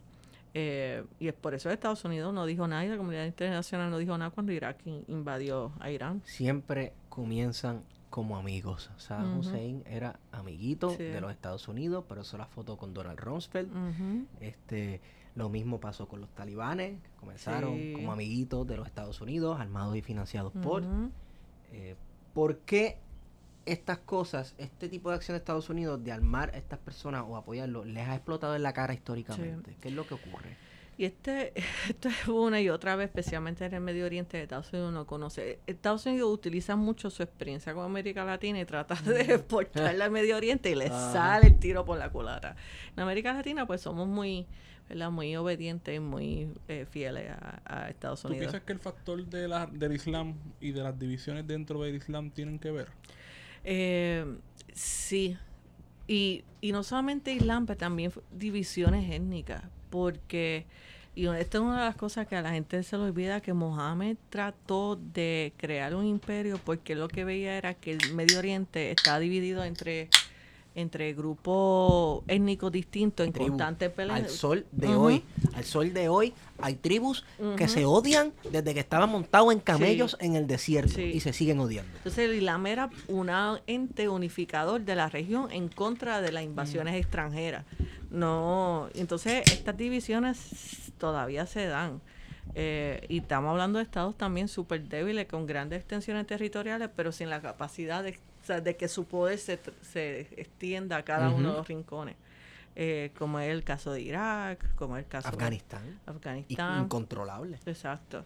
Eh, pero sí, yo creo que Estados Unidos nunca ha entendido la complejidad del Medio Oriente eh, y de que también es, son, son personas con, y esto también pasa con China, son sociedades que llevan miles de años y lo que ven en Estados Unidos como un nene malcriado que, nació el otro día y trata de, de decirte qué hacer. Y los boricos podemos pensar igual, le llevamos 200 y pico años por encima, ¿no? sí. Por si acaso. y, ese, y ese nacionalismo rampante de dónde salió que la nación puertorriqueña tiene Jamás. siglos de historia. No tiene lindo, siglos, tiene bienvenido, 200 años. Bienvenido al redil. Fuck el nacionalismo puertorriqueño. Pero, pero y eso pasa mucho en los iraníes. Los iraníes pueden protestar ahora mismo contra, contra el sistema, pero cuando se dio este la- el asesinato de Soleimani se tiraron a las calles también a, a protestar eso, porque son nacionalistas, aunque detesten su gobierno, son siguen siendo Sí, nacionalistas. es como el puertorriqueño que habla toda la mierda del mundo de Puerto Rico y Puerto Rico es una mierda, pero que venga alguien afuera Sí. a decir que Puerto Rico es una mierda que la galleta va. Mira, desde el huracán María yo nunca he defendido más el PNP que en mi vida. Wow. Y a veces yo sentía que yo estaba defendiendo a los PNP y los PNP seguían tirándose a sí mismos cuando Trump dijo que había aquí había un montón de corrupción. Y yo, pero pues, defiéndanse contra. Sí. No Lo- se lo- dejen tirar así. Lamentablemente Yo- Trump, Trump, eh, eh, a broken clock is right at least twice a day. Yo, yo lo único que puedo decirle a ustedes es que, vuelvo con el respeto a la doctora aquí presente, es que yo pienso que los estadistas de este país viven una realidad alternativa por, Mm. por lo menos tres veces al día. y ¿Por qué tú dices eso? Porque viven de falsas equivalencias. Mm, O sea, eh, Yulín dijo, y yo no defiendo a Yulín, pero Yulín dijo, hay que acabar la pendeja. Y Mm. esta gente dijo que nos están diciendo pendejos. Por lo menos a mí no me dijo pendejo. mm. Porque yo me construyo como algo muy distinto a un pendejo. ¿Tú te construyes como un pendejo, Wario? Pero es que cualquier persona que haya escuchado lo que las expresiones sabe a qué es lo que se Me refiere. estás- me el estás- show, el me show, estás la pendeja, esquivando. el show. ¿Cuál es la pendeja? Me estás ¿Cuál es esquivando la pendeja? pregunta. ¿A quién le dices pendejo? Me ¿A estás esquivando la Es un comentario pregunta. bien general y entonces Sí. Claro, te puse, te puse la, te puse, te serví la mesa para que Ay, te pero es que era innecesario. eh, Lo siento. Sí, Desde sí, un no, punto de no, vista político era innecesario decir eso. Pero es que ¿quién hace política en Puerto es Rico? ¿Quién hace política realmente? esas son sus formas de ella, de jalar toda la discusión en torno a ella. Porque ella Que es Una de experta. Rivera en hace ella. política. ¿Tú crees? Sí.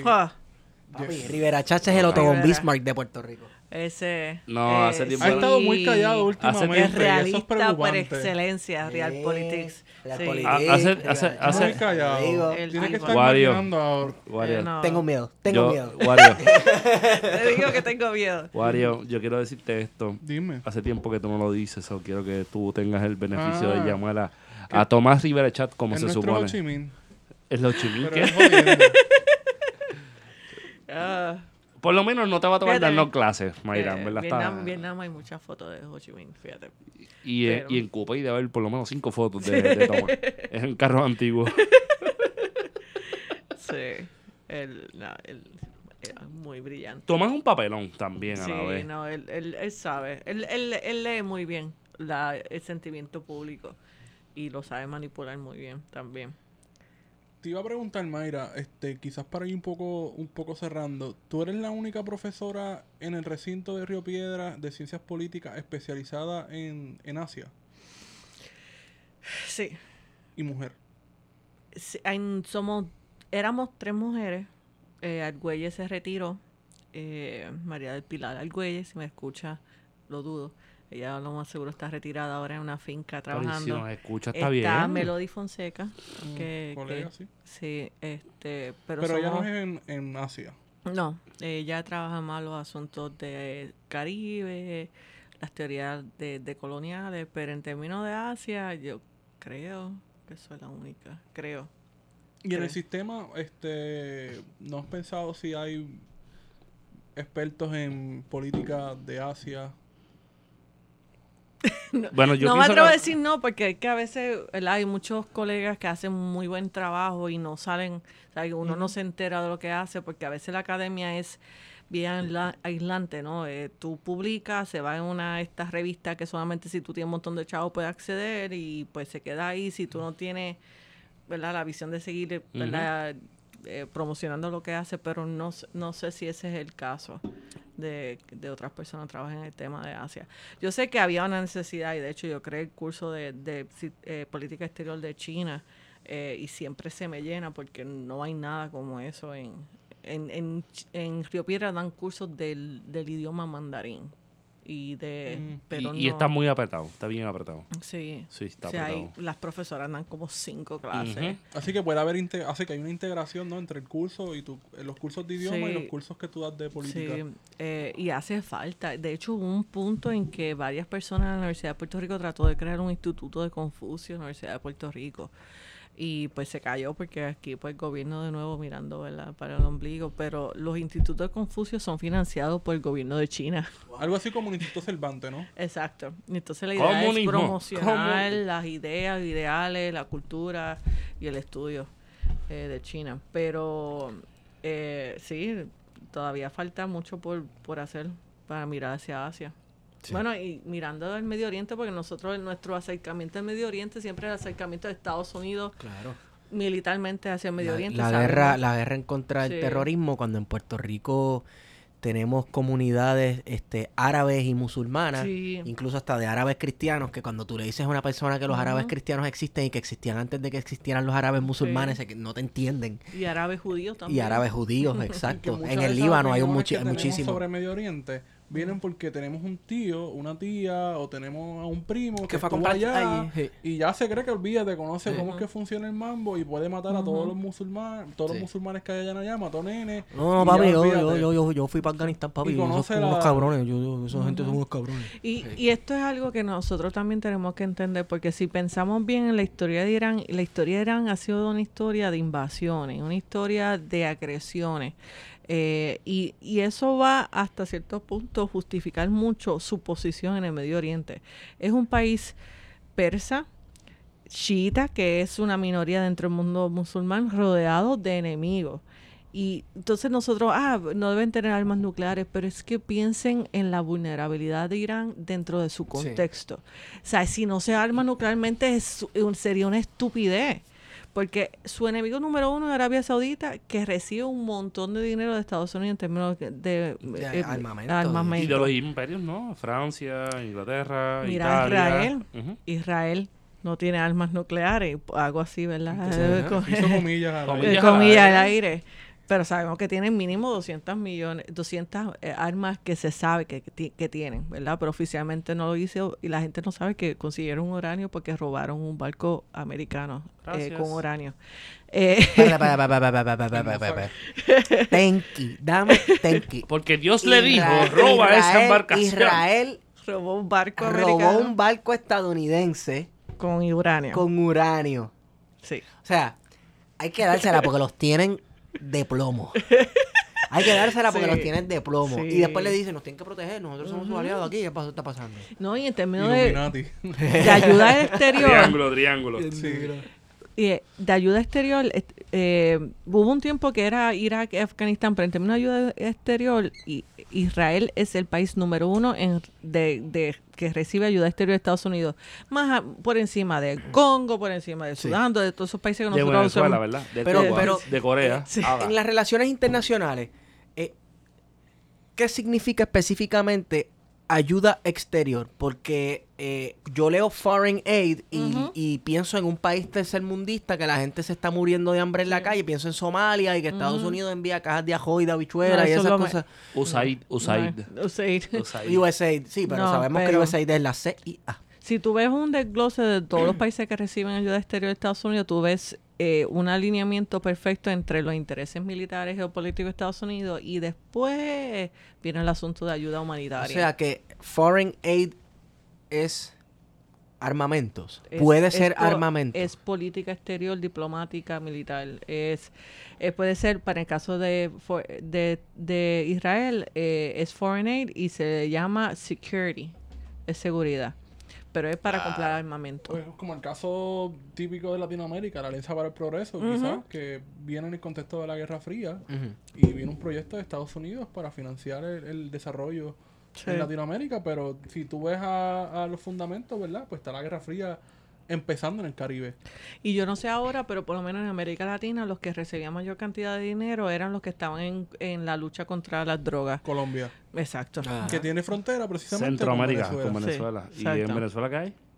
Comunismo. ¿Y Sí. qué? Y petróleo. Y petróleo. Y Un Bolivia, y Bolivia hasta Evo Morales recibía un montón de chavos también con, con Goni. Recibía un montón de dinero de Estados Unidos por la guerra contra las Me drogas. acabo de acordar de Connie 2012. No sé. Yo, que, sorry. Sí. Yo Esta tengo un cuestión montón de la Connie. Oye, ¿verdad? Eso de Connie. Que Connie- entonces Connie había, 2012. hubo Connie gente... murió. Connie murió, pero exacto. Connie murió antes del Connie 2012. Eso Connie- fue un fenómeno de, de las redes sociales. de las redes sociales. Y recuerdo que una esta familia... eh, ¿De dónde era que era Connie? No sé. No era de Uganda. Yo, yo no sé, yo creo que era una familia de Uganda, no sé. le- le- subieron a YouTube un video básicamente desmintiendo como que ¿qué Connie de qué? Ese tipo, lleva Sí. un ese tipo lleva un montón de tiempo muerto. Dame un gente. segundo. Vamos a aprender la, aquí. la profesora aquí presente busca en el teléfono. No tiene que sacar la, la- las laminillas de proyección. 2012, Uganda. Uganda. Uganda, exacto. Uganda- ugandeño, se dice ugandeño. Sí. Ni que fuera cabrón. Ugandés. Ugandés suena como, como, no, no, no. No sé, pichea. Uga- ugandense. Irán. Mira, Sí. Volvemos a estaba Irán. en China. Sí, sí, exacto. No, pero tenemos como que un buen hilo conductor ahí de... Mayra, esto no pasa en Radio Isla. No. Ni en Radio Universidad. Ni en Radio Universidad. En Radio Universidad me dan cafecito, no me dan cerveza. Ni, qué? ni tres estrellas. es un café. No, no, ni, ni tres estrellas Sí. tampoco. Sí. ¿Está qué? No, ¿Qué dale break, dale break. Está ahí, dale. que No, no, no, no, no, falta, no, falta, porque no llegamos a la tercera guerra mundial, no hemos Exacto, llegado. sí, la Tercera Guerra Mundial. O sea, ¿cómo es que, qué mecanismos tiene la política exterior, la diplomacia, etcétera, que previene o que, vamos, que estas cosas no explotan en, en- en guerra? Sí. ¿Cuáles son las redes de Realpolitik que existen que previenen que, que, que reine el caos en el globo terráqueo? antes de eso, comparándolo con, con, con Fran Ferdinand, el, el archiduque, Ujú. que Gabilo Príncipe le dio para abajo en una jugada como que con el pulso de un titerito de Vega Baja. Mira, ¿Cómo? cómo quizá, añadiendo lo tuyo, Esteban, en aquellos días, dijo el Señor, tú te le pegas a alguien y le das un fogonazo. En estos días, alguien está guiando desde Pasadena, sentado en un trailer, un dron, Mm. sin ningún tipo de problema, Sí. con 20 monitores high definition, y Con un control de Atari. Ajá, eh, un control de Atari y de momento viene un del botón rojo, pa, y de momento fue como, ah, mira, este, maté 20 personas y le di para abajo al- al- a la Sí. tarjeta. Y eso, Eso era está bien que- cabrón. eso es lo que la gente no entiende, que ahora mismo en, en el Medio Oriente es, literalmente en Siria nada más, eso es el equivalente a una guerra mundial. En Siria. En Siria nada más. Porque ahí tú tienes Arabia Saudita, Turquía, Estados Unidos, Irán. Rusia, Irán, Los The kurdos. Big Israel. The Big Bear. los kurdos, ¿verdad? O sea, eso casi todas BG las Kurdistán, BG Kurdistán. Casi todas las potencias, excepto China, que siempre siempre China es la que pues no quiero meterme en nada. Neutral. es como un Neutral. PNP neutral, Sí. claro. neutral, eh, vota en contra de todas las sanciones y todas las demás. este, pero eso, lo que está pasando en Siria es una guerra proxy entre Sí. todas las potencias, regionales y mundiales. Eh, lo que nosotros estamos viendo ahora mismo en el Medio Oriente es una guerra fría. Es el equivalente de la guerra fría de Estados Unidos con, con Rusia, pero en el, entre Irán y Arabia Saudita O sea que ya el Caribe no ellos es el están enfrentándose, pero están en Siria, en Líbano, en Yemen, En en, Yemen, sí. Irak. Ellos están donde quiera, están, estaban en Tunisia, estaban hasta cierto punto en Egipto. Ellos están en casi todos los conflictos que hemos visto en el Medio Oriente. Esos dos actores están uno financiando un grupo y el otro financiando el otro que los grupo. jugadores principales representando a cada potencia sería Irán, eh, Rusia a través de Irán, Estados Unidos a través de Arabia, de Arabia Saudita. No, Por lo menos en el caso de, Yemen y milicias en, en Libia. y Sí, este ni, tipo de ni tanto porque hay mu- después de la Guerra Fría se reconfiguró y muchos aliados de, eh, de la Unión Soviética se unieron a Irán y otros se fueron con, con Arabia Saudita. Todo dependiendo también de esta división de Sunni y Shiita. Sí. Este, pero es bien interesante esa reconfiguración que se da a partir de los 90. Pero ahora mismo lo que hay en el Medio Oriente es una guerra entre dos potencias junto con la ayuda de Estados Unidos y Rusia. Eh, y pero es no no es una guerra convencional. Por eso que yo le decía a la gente en Twitter esto no va a ser una guerra la tercera guerra mundial como la vimos la guerra esa convencional porque es que se está dando ya.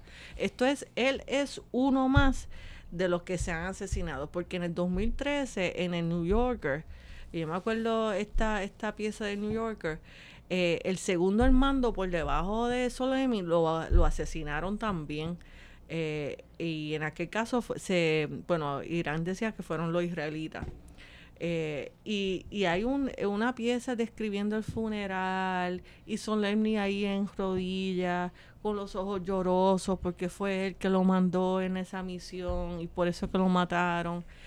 Pero ¿qué pasó durante con el segundo mando de esa fuerza? ¿Lo mataron? No pasó nada. O sea, ya Solemni sabía que lo iban a coger porque o sea, Solemni,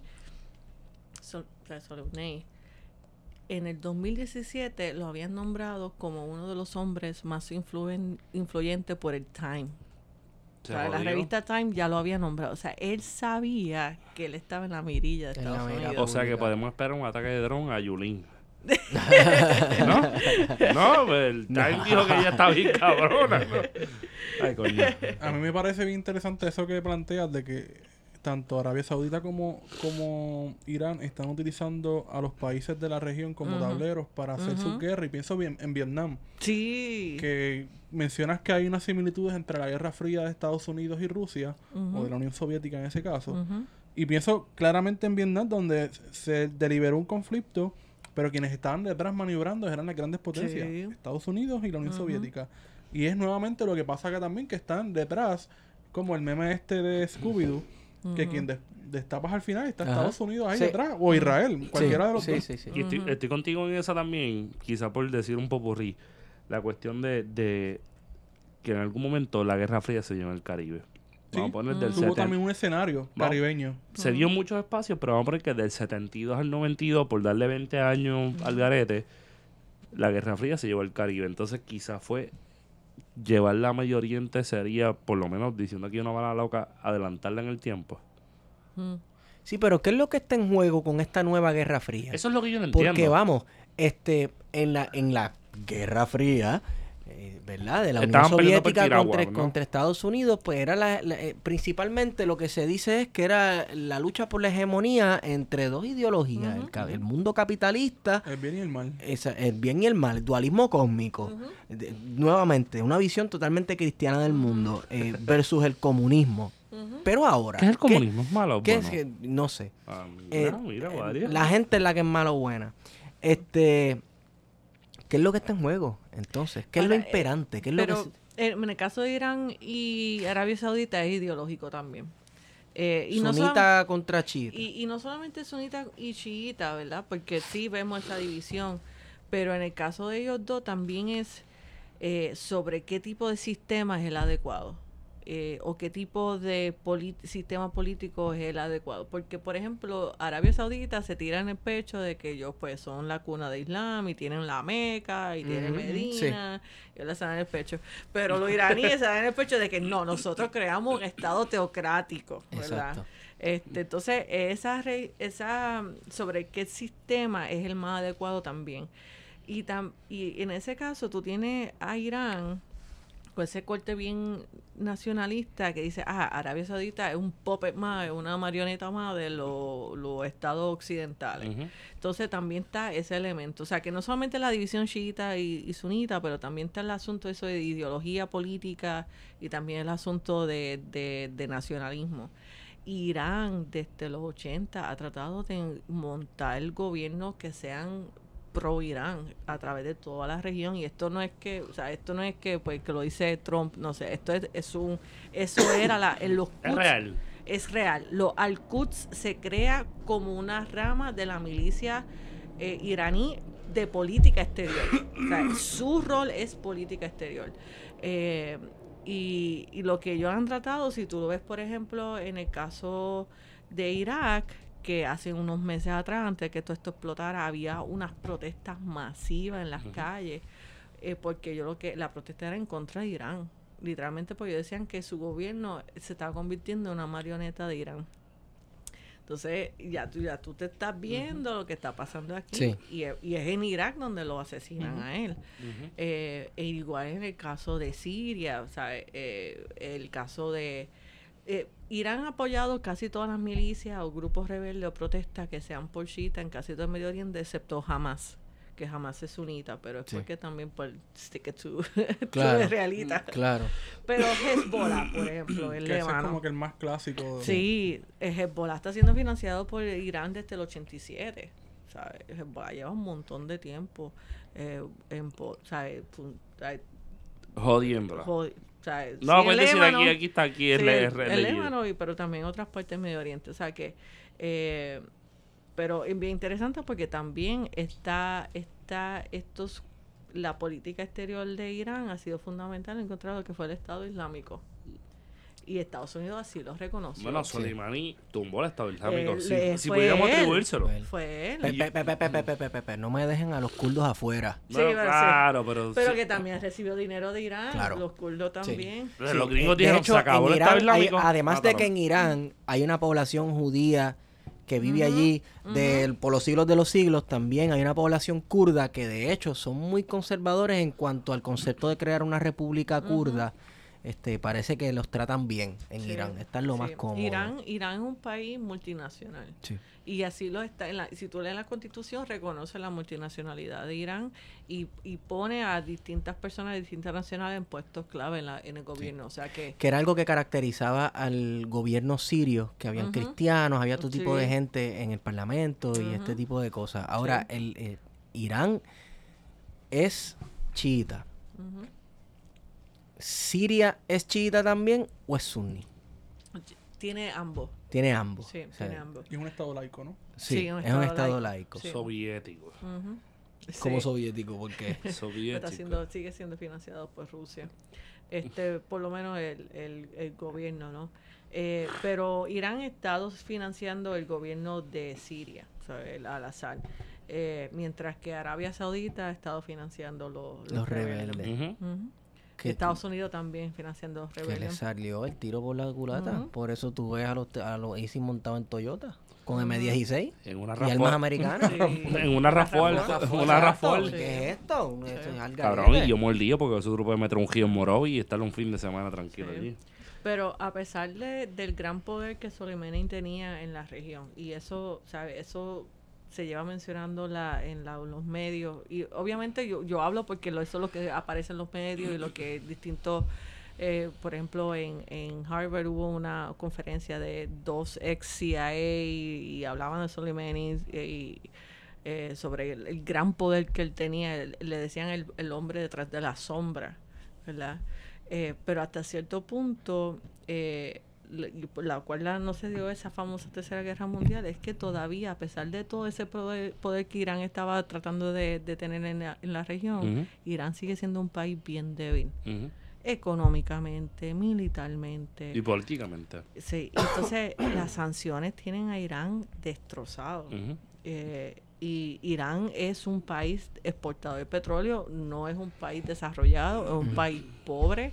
En vías de desarrollo podría ser una En forma de de verlo. por- sí, eh, su Producto Interno Bruto de 400 millo- billones, mi- mil de millones, Ujú. para una población de 40 millones, o sea, eso es Está apretado, nada. está apretado. Sí. O sea, en Puerto Rico es 100. mi- se- o sea, para que tú, para que tú veas que es pobre. claro. Entonces, para acabar de completar, lo único que exporta es petróleo y nadie se lo puede comprar, excepto China. Ey. Chi- China, La jalaste por ahí, ¿eh? China no le ha dejado comprar petróleo a Irán Barato. Barato. Y, pero es que es el único que le puede comprar.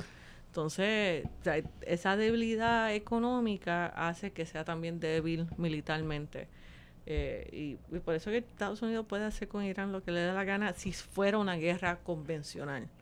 Sea, una guerra de De uno a uno, de De uno uno a a uno. uno, Pero vamos, con armas, con... Ah, Sí, no, pero sabemos-. Destruye. Sabemos cuál es el modus operandi en Medio Oriente. Ya el mundo de Medio Oriente Exacto. ha aprendido la Esto no es técnica, uno uno. la que técnica Irak y Afganistán, eso Sí. no se dio. No, Sí. eso no o es sea, uno para tú uno. puedes tener todas las armas largas, pero esto sigue Ni siendo... Kuwait en los 90. Exacto. También.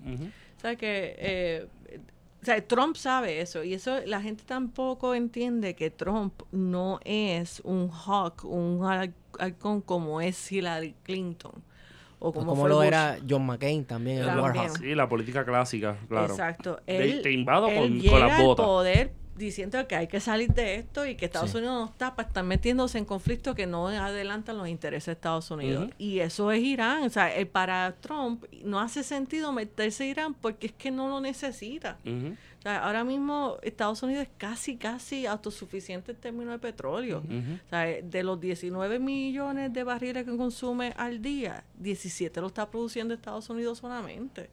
Y el otro que importa, el 40% viene de Canadá. O sea, a Irán no le importa. En términos de geopolítica sí, pero en términos económicos no. Y para Trump, eso no es. O sea, el- la importancia de la geopolítica de Medio Oriente no es suficiente para justificar una invasión. Es que no es un tipo que tiene formación clásica en política. Lo que hay No, son entonces detrás otra gente maquinando. Bueno, el llamado, el de llamado gobierno paralelo, el Sí, pentagonismo, el, complejo militar sido- industrial. Sí, y él ha sido muy vocal y por eso él ha sido votando a gente como Bolton, que estaba loco de meterse a Venezuela.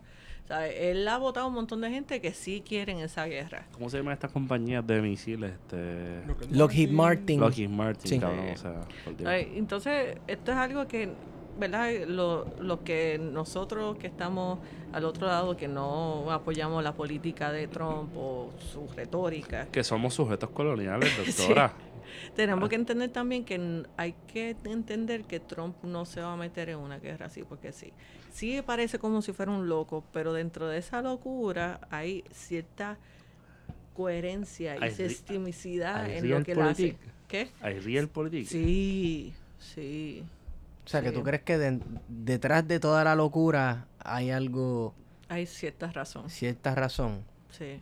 algo estilo como Bueno, pues, cabrón, si te, si te va a ir a, a los puños con Irán y tú sabes que va a ganar, pues tú le metes un baje campo y que es se que joda. esta cuestión es que, mano, Se ganar, nos hace difícil Ganar. pensar que, pero ganar, puede haber un poco de razón. Está ahí. bastante cabrón, está bastante cabrón. Es- Pero eh, se hace es- difícil, Era un sí. candidato que todo el mundo decía, no, es un payaso, no va a llegar a nada. Pero no le y quitas se un payaso. convirtió en un- una figura presidenciable hasta que lo logró. Un payaso con Y anabólico. que muy posiblemente, como sabemos que se va a quedar en nada al juicio, va a volver a la candidatura y va a ganar. y si los demócratas siguen, apostado de que él va a ganar. siguen, ¿Cuánto si los demócratas siguen Pues, haciendo ridículo, 200 dólares. Apostó 200 a Trump. wow, Este, 200 a Trump. Vamos a ver si los hago. Si saco, chavo. Estaba 7 a 1. Coño, está Estaba dura. 7 a 1. Así que si, si gana, gana cojo chavito. Digo, no debería decir esto porque es ilegal. Eh, Pero te lo van a pagar en gallos y ron, ¿no? Ah, los gallos también son ingletas. Por internet,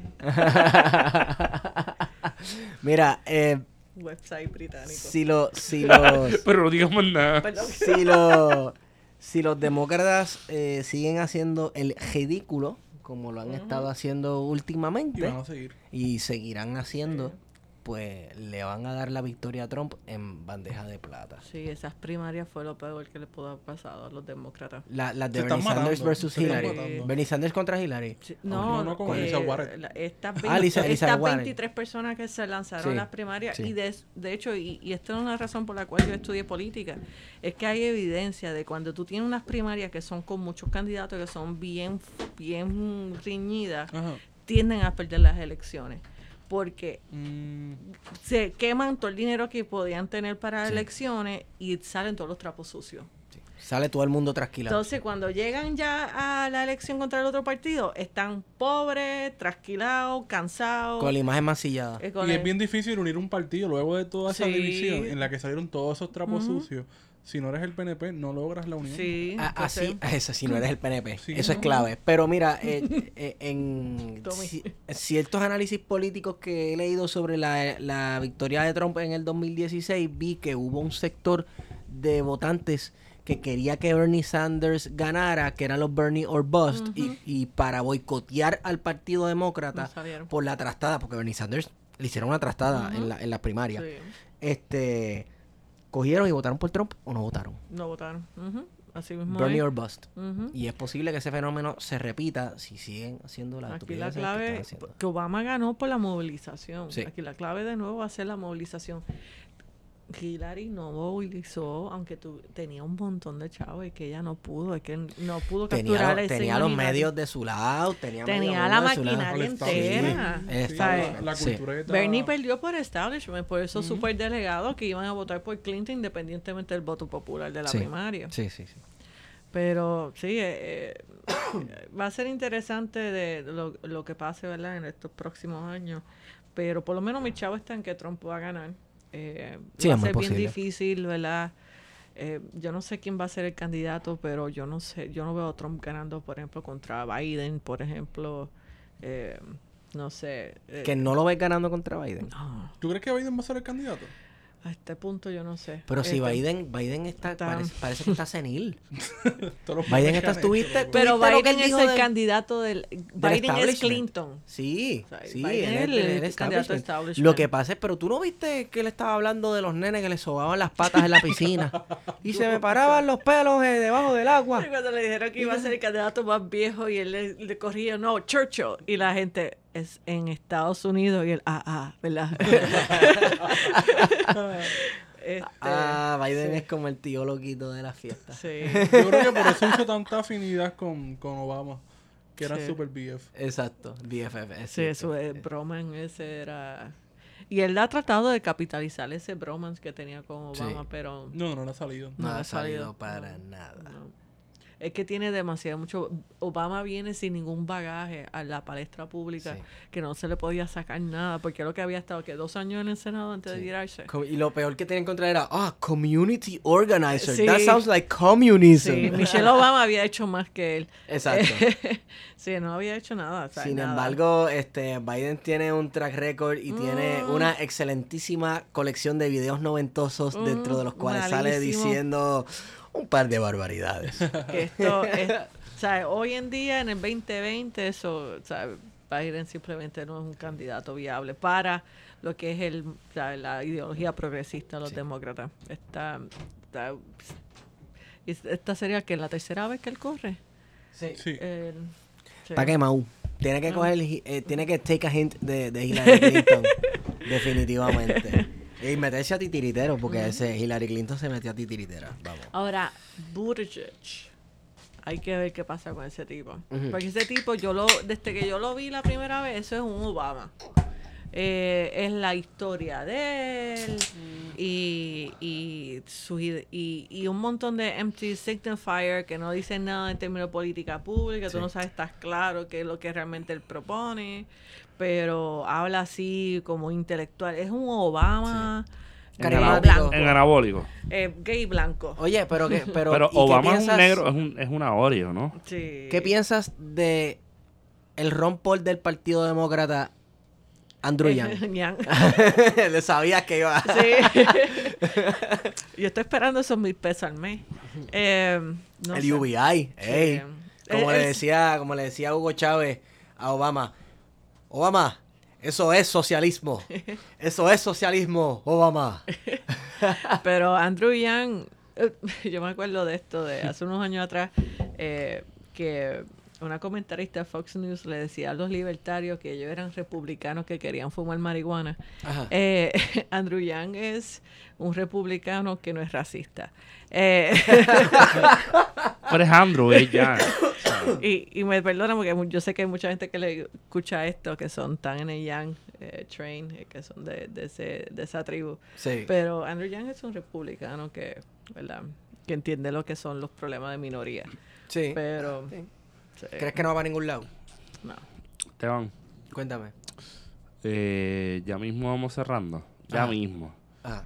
Y usted me, me dijo temprano, hoy por el día, que podíamos hacer una conversación con la doctora Mayra Vélez Serrano Ajá. sobre el caso del arresto de Julia, He- de Julia Keller ayer. Ah, decimoquinto festival de la cocolía. Para la gente que no sepa, ¿qué es el Festival de la Cocolía? Festival de la cocolía es cuando Federico le cae a tu casa y te pone, te pone las, las co- cocolías. las cocolías y te lleva para Sí, Chirola. en pastelillos, en pasteles, en empanadas. Mm. Eh, bueno, No, ¿cómo, cómo, cómo la podemos hacen, conversar cabrón? de eso, podemos conversar de eso, mano. Este, creo que... Voy a necesitar las dos cervezas a la misma vez. Sí. Ah, pues está bien. está bien. Mira, a Puerto Rico le vendieron eh, una mujer profesional. A ti No te vendieron unos bracitos. Tú estabas No defendiendo los bracitos No, de ella. Que coño, con- que los tu bracitos permiso. son otros 20 pesos. Un Con tu outsider. Con tu permiso, con tu permiso. Eh, Los bracitos de Julia están Los brazos de crossfitera Compañero, eso no viene al caso. no viene al caso. Pero el hombre lo trajo al caso, así que hay que atender. Está bien dura. No ¿Verdad que sí? ¿Verdad que sí? Sí. Ah, Gracias, gracias. Viste, Wario. Sí. Viste. No. Y por eso Gracias. tú sabías que había feca de todo Exacto. eso. Pero mira, eh, nos trataron de vender como esta persona imparcial, como ese fenecido periódico. Eh, una, una tecnócrata profesional, una mujer que venía de afuera que tenía experiencia bregando con sistemas de educación. Que no la trajo Batia, por cierto. ¿La trajo Batia? Eso explica mucho. Un Entonces- saludito a Herrero. Eh, eh, eso explica muchas cosas. Y ella venía a, Pero un amor. a cerrar, a ah, cerrar, no, no, no lo es, pero es popular, el problema. Venía a cerrar las escuelas que había que cerrarse porque si está disminuyendo la población, pues hay que cerrar unas escuelas, Sí. etcétera, etcétera. Y la gente pegó el grito en el cielo. ¿Cómo una persona que no es de aquí va a conocer las idiosincrasias de aquí, va a poder bregar como con la, es la cosa, cómo va a tener simpatía? Y a, a mí me dijeron xenófobo, a mí me dijeron tanta cosa. Ah, pero ¿qué, qué, qué te crees tú? Dale un break. Vamos a darle un break. ¿Quién te dijo eso, Esteban? Nadie. Vamos a darle un break. Vamos a darle un break. ¿Le dimos un break? ¿O nos las impusieron por break? El break de la esperanza, como Dagmar. Eh, Dagmar de- es mejor que Y de momento vemos aquí a una secretaria de educación pagando un apartamento a peso. Peseteando. En Always 99 se consiguió un, Un apartamento apartamento, en Ciudadela. en Ciudadela.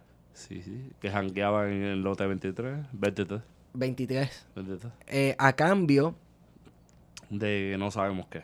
No, no, más de seguro joseaba también en lote 23. Claro. Obligado. Que- obligado.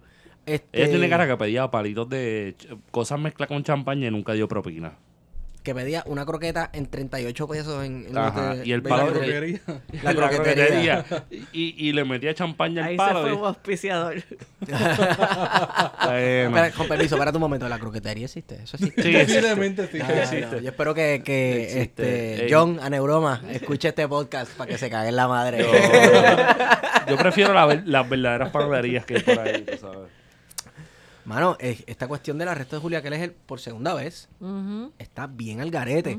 O sea, ¿qué evidencia adicional necesitamos Para saber que es corrupta. para saber que es una mujer corrupta, que es una persona corrupta? Yo quiero pedir un, un turno de preferencia después de la doctora para Wario. Yo creo que Wario baje línea. Mira, eh, hay, dos hay, eh, hay una cosa primero que es el asunto de la victimización, ¿no? Eh, eh, ella se, ha sido muy efectiva en decir que desde que ella llegó a Puerto Rico de que es víctima. Es víctima de la xenofobia, víctima del La, sistema. la víctima. La víctima. y, y ahora, y de hecho ella pidió que el caso se trasladara fuera de Puerto Rico porque ella no confiaba en el sistema puertorriqueño que iba a ser imparcial. La víctima. Y le dijeron, hasta la víctima, pero va para allí. Sí, y, y volvieron entonces esta segunda, eh, en esta segunda acusación, ¿verdad? Y en nuestro sistema todo el mundo es inocente hasta que se demuestre lo contrario, amén.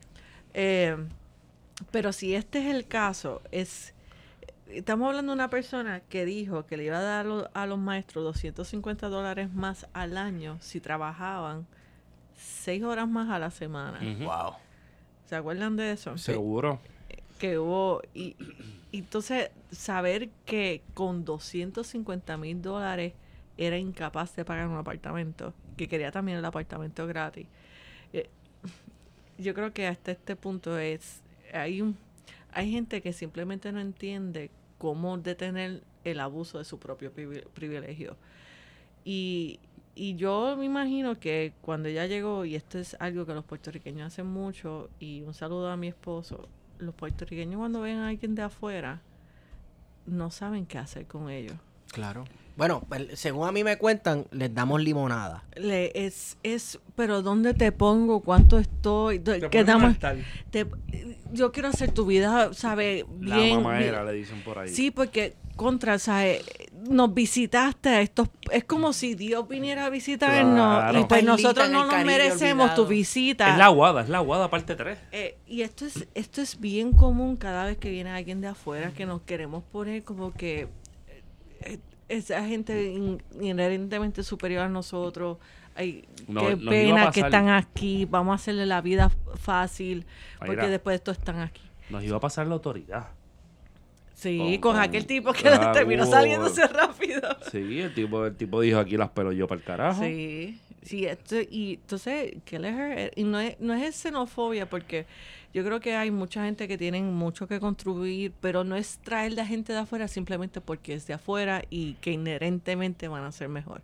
Y esto es un problema bien grande que nosotros tenemos, que yo lo he notado, mi esposo hasta a veces me lo dice en la cara, de que él simplemente no entiende por qué la gente actúa así con él, eh, porque él es un plebeyo más y la gente asume que él es un capitalista eh, que tiene chavo. Pero es ruso, es ruso, es distinto. Por Sí. ser blanco y andar en la calle siendo blanco. siendo blanco. no sé. Y, si él- sale, él usa él- chancleta, porque si sale en chancleta, chancleta adoración. Con, colgo- con los cargos. O sea, eh, Adoración. Adoración. Ah, pues es que Es tienes- ruso. si tienes el uniforme. Es aunque ya está usando maones, ya está usando maones.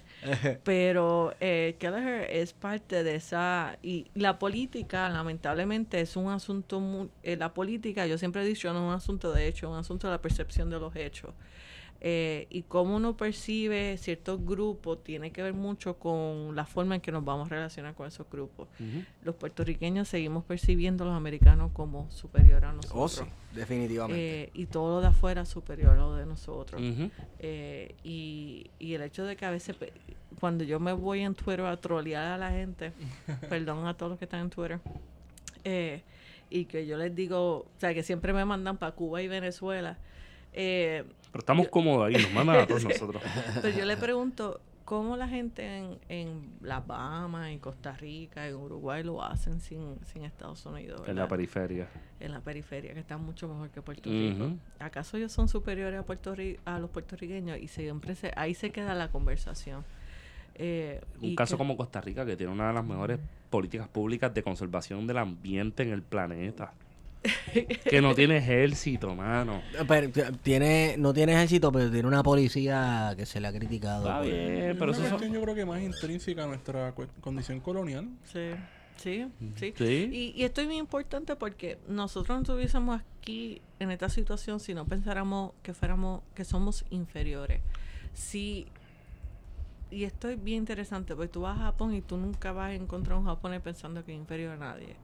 Tú vas a China y tú Al revés, te va a decir que es superior a los chinos. Sí. Y actúan como eso. Y lo- los americanos pueden criticarse uno al otro, pero al fin y al cabo ellos nunca van a pensar que son inferiores a nadie. America, Claro. America. Exacto. Fuck yeah.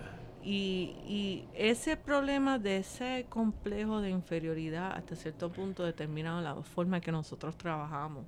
eh, siempre estamos pensando que no podemos hacer esto, que no podemos inventarnos esto, que esto es muy complicado, que si los puertorriqueños esto, lo otro, lo otro, lo Que otro. dónde estaríamos después Ese de este sismo si los gringos... Es un derrotismo bien feo. Y ese derrotismo se vio en María. Eh, ese derrotismo lo vimos con Rosselló, que simplemente no confiaba que nosotros podíamos hacer algo para apoyarnos y para salir del rollo. Y se, ah, pues, vinieron FEMA y vinieron el cuerpo de ingenieros, ellos tienen que saber porque son... Gringos. Exacto. Claro. Y Entonces nosotros estamos que, mira, vamos a, tenemos esto, no, pasa por FEMA, pasa por los cuerpos de ingenieros.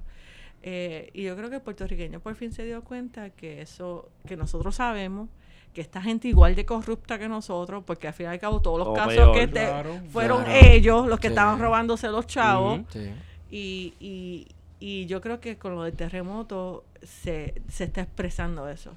De que tal vez los gringos no es necesariamente mejor, que tal vez los gringos no son morales y puros y, verdad y Sí, el sacro imperio gringo y sa- el germánico. sacro imperio ring- gringo y que y que nos toca a nosotros Claro. y, y, y Julia Kelleher también es otra otro ejemplo más de que, que nos, nos toca a nosotros y que nosotros podemos hacer esto pero contra un peso por un apartamento Sí, está cañón. Y tremendo apartamento. Esa es la chapia más grande de la historia de Record Guinness.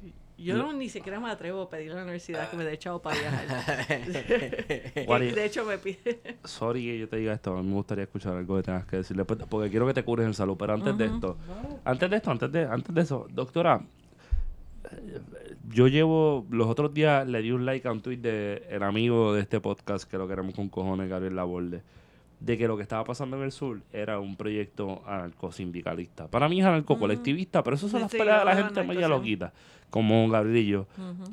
que- ¿cómo se ve ese tipo de, de dinámica que se está dando en el sur a partir de, de desaprender las, las cosas viejas que el gobierno se ha tratado de, digamos, montar por los últimos Ujú. 70, 80 años, cuidado, sí, por los últimos 120 años, Sí. con esto que está sucediendo de la gente rompiendo esas lógicas Sí. Y llegando en el uno a uno? Bien interesante porque el sistema político de Puerto Rico es un sistema de patronazgo y clientelismo. Es un bien centralizado el control de recursos y se da a través de los partidos eh, y eh, a nivel de los, de nuevo, a- cuando gana el gobierno de un, eh, de un partido Se en lo gana el todo. pueblo, El banquete todo. todo el mundo coge un puesto. Todo el mundo que trabajó en la campaña coge un puesto y te chavaste. Eh, pero es interesante cómo ahora lo que pasó con el terremoto, eh, la gente se olvidó de los partidos, se olvidó de los gobiernos centrales y de hecho los municipios están teniendo problemas en controlar cómo este flujo se está dando. Y ha habido intentos, porque yo o sea, he estado con ciertos grupos y ha habido intentos de los, los partidos tratar de controlar cómo esto se estaba dando y quién cogía qué. Sí, sí, Eh, la, la, las funditas con GPS. Sí. Sí. Sí. No, pero más, más que, más, o sea, literalmente enviando a la gente que venía con comida a las partes donde estaban los de, los de Los ellos. de ellos. Wow. Los de ellos. Este, Qué responsable. pero eh, no sé si es, no sé si se está rompiendo esta relación de, ¿verdad? El patronazgo, paternalismo Sí. que siempre ha caracterizado las políticas municipales. Pero yo no dudo que eso todavía se esté dando. Pero lo que está claro de que en términos generales la gente no hay un rompimiento con esto. Eh, yo no sé si esto es una consecuencia del verano o, O de María. o de De María. O de Yo la- creo que de María, mano. Sí. No, yo, yo creo que tiene que ver con, con el fracaso de Lela. Yo creo que tiene que ver mucho con María. La María. gente vio que la respuesta gubernamental después de María es una porquería, no y, sirve. Esperando y la gente meses. ahora con este temblor decidió para el carajo el gobierno, Es que a todo el mundo se lanzó. Pero hay un fracaso, evidentemente. El hay un colapso completo. Hay, un colapso serio. O sea, el PNP tiene tres colapsos. Tiene María, Ricardo. tiene Ricardo Y, ahora y tiene ahora. Y eso hay que y verlo. todavía no sabemos qué va a pasar. ujú. ¿Sabes? Pero en siguen con la misma receta. siguen No, no, sigue la misma receta, pero me, re- me refiero a las consecuencias políticas que va a Sí. tener esto, porque estamos en el periodo de la respuesta, ¿verdad? De, de qué vamos a hacer con lo que está sucediendo en el sur con la secuencia sísmica y cómo vamos a ayudar a la gente Que la del sur. emergencia no ha cesado todavía. que no ha cesado, exactamente. Pero luego vienen las consecuencias políticas de esto, que es cuando veamos todos los escándalos de corrupción que van a haber. Ahora que el presidente Trump va posiblemente a declarar estado Abrir la de llave. Ya, si no ya que lo, lo hizo ya ya. lo hizo, ya lo Abrir hizo. la Deben de llave. estar todas estas... Elías, ¿dónde está Elías?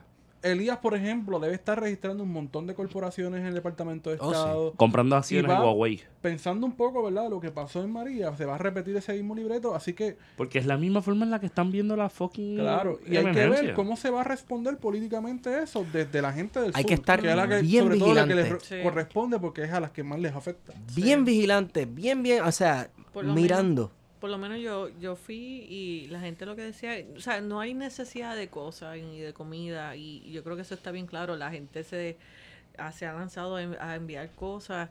Lo que sí vemos que hay, va a haber una necesidad sobre qué vamos a pasar porque, ok, tenemos comida, tenemos catre, tenemos la- las cosas están Vivienda. Pero ¿qué va a pasar cuando yo no tengo una casa? Mi casa está destruida. ¿Qué es lo que va a pasar después de eso? Esa es la cuestión. Eh, y eso no, no y eso no lo podemos hacer nosotros. Por, eso lo tiene que hacer un gobierno. No, y hay Sí. un montón de gente también que, que su casa está en perfectas condiciones, pero no se siente cómodo o cómoda No, con lo que está pasando. sí. Y yo lo entiendo porque está bastante cabrón. O sea, bregar con, con la temblequera que está dándose en este cabrón país está bastante hijo de puta. Sí, esa falla, yo no sé, tiene un problema de hiperactividad. Deberían darle una Ritalin o algo. Eh, Pero se siente dura. sí, no, y, y yo yo tengo una casa también montada en Sanco, igual que muchos puertorriqueños, eh, y la compré pues, de nuevo de agua buena. Todas las casas están así porque no hay plano En la buena. geografía. en la geografía, ¿verdad? Y, y yo juraba que esa casa estaba bien construida hasta que yo vi las casas que se cayeron. Wow. Este, Y entonces ahora yo tengo este, ok, ok, ¿cómo es el suelo? Tengo, necesito un ingeniero. Y hay una lista de ingenieros estructurales que está pasando FEMA y solamente 55 certificados En Puerto Rico. en Puerto Rico. Wow. Así De que esos el dos costo mujeres nada más. Va a ser Eso, tú no lo vas a conseguir por un buen tiempo. Hace como tres años decían que hacía falta dentistas Eh, y médicos especialistas. Yo creo que ahora mismo se va a disparar la, prof- la, estructurales. la- la profesión Sí. de la ingeniería estructural y, y nunca los abogados. Los abogados. Ay, no, que hay de, hay de sobra, muchachos, deja eso. Hay de más, hay de más. Mira que yo, yo, Yo quiero estudiar derecho. yo soy productora de abogados. Eh, sí, el Departamento de Ciencias Tú nunca le Políticas. diste clase al velo, ¿verdad? No. Sí, él fue mi estudiante. Sí. Le damos, le damos 10 segundos a escuchar al velo. no, no, bendito. Bendito. Pero al velo quiero que sepa, Wario, qué pasó con el, con el velo. ¿Qué pasó? Que nunca dónde va a estar. Ah, aquí. Aquí. ahora. Pero, ¿verdad? Eh, Bendito. Bendito, qué feo, ¿no? Pero lo queremos, fuera de esto lo Eh, queremos. Pero nunca va a estar aquí. Él fue mi estudiante, muy buen estudiante. Este, de verdad que estaba metido en 20 mil cosas, pero muy buen estudiante, muy, muy inteligente. Pero sí, el asunto de los, los todólogos es un problema bien grande que nosotros vemos aquí. Oh, sí. Eh, y no, y si tú piensas bien, la política pública de Puerto Rico siempre ha sido ley. Y si la ley no funciona, vamos a hacer otra ley y vamos a reformar la ley. Y nunca piensan de la aplicación, las medidas, eh, cómo pensar en, en la, eh, ¿verdad? Hacer cumplir la ley. No, Eso- esto, esto, como- ¿A macanazo? esto, es, Ah, bacanazo. esto es Rafi Mercenario. El rey del qué? De- Del marroneo. Ah, ok. Esto es marroneo. Es Pero, marroneo. Aquí, yo no, yo, vamos, somos gente que estudiamos en Puerto Rico de finales del siglo XX, principios del siglo XXI. Todo el mundo en esta mesa marronea una cita. Mm. No podemos decir que no, la hemos majoneado. ¿Cierto o no? Como marional que no entiendo, tú Majonearla no es que te estás copiando una cita, sino que se ve fea y tú la majoneaste y la trabajaste simplemente para el hecho de que sea bonita, pero está bien Ah. jodida la cita, porque esa cita te descabran las otras 40 más que tú tienes. Tú- Entonces, esa es, esa es la ley. Si tú majoneas, la acomodas ahí, se ve fea, te van a quitar 5 puntos, pero no 40 con todas esas citas que tú metiste. Esta es la- eh, eh, esa es la, la del marroneo, la pusiste ahí como que... Sí. Me ha pasado un par de gente que los quiero. Pancho Moscoso. Un saludito a Pancho Pero que no, escucha esto. necesita- necesitamos gente haciendo política pública que no sean abogados, Científicos, por ejemplo. científicos. Sí. Y los científicos lo cojan con calma.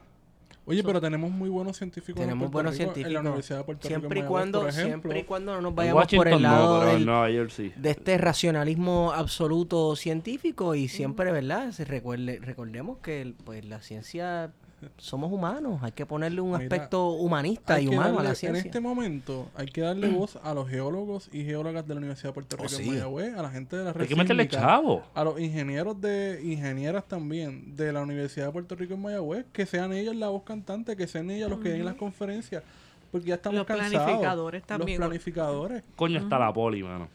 Sí. Porque ya llegamos al momento Ya no que queremos está... escuchar a la gobernadora o a Elmer Román hablar. ¿Pero qué sabe ¿Qué sabe Elmer? Sí, aquí no, tenemos un problema bien grande y de hecho, una de las de mi cuando llegué a la UPI cuando yo estaba en, en subgraduado, lo- yo estaba clara que yo no quería ser abogada eh, y me fui a hacer doctorado. Pero una de las cosas que yo he luchado constantemente es que los estudiantes no se me vayan para, para derecho. Eh, y no es que tenga algo en contra de derecho, pero es que tú no debes estudiar derecho porque no sabes más qué más estudiar. Eh, eso no es así. Y dos, si te gradúas de derecho no piensas que sabes de todo. Eh, y que puedes opinar de todo. Pero ¿cómo va a ser? Eh, Eso y me entonces, enseñó Luis, eh, Luis Pan Roca, Carlos va, no. Díaz. todas radio AM y FM en Puerto Rico. Más es que los estudiantes de Derecho, antes de juramentar, les dan el Necronomicon, el libro este demónico para The Army of Darkness, para juramentar y conocerlo todo y saber de todo. Voy a hacer un blog. Si quieres escuchar algo que valga la pena en la radio, puedes escuchar... ¿Qué puedes escuchar, Guario? Martes de contingencia, los martes Radio Isla, 1320 AM. Y si no, Es que si no lo practiqué, no sé qué. Heriberto. Ah, Se supone que era algo en la tarde con Heriberto los domingos, pero ya lo cogió, digo, con Luis Herrero, ya Luis lo, co- Herrero. lo cogió Heriberto. El domingo pasado estaba la compañía aquí presente, bajo línea bastante chévere. aparte de eso, ¿en qué otro programa tú participas en las mañanas? Radio Universidad viene a las 8 de la mañana cuando la gente todavía no ha llegado de janguear. Así que mañana vas a estar allí. Eh, no. No.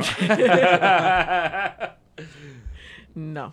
Este, no, porque yo tampoco voy a llegar a esa hora. Sí, no, no.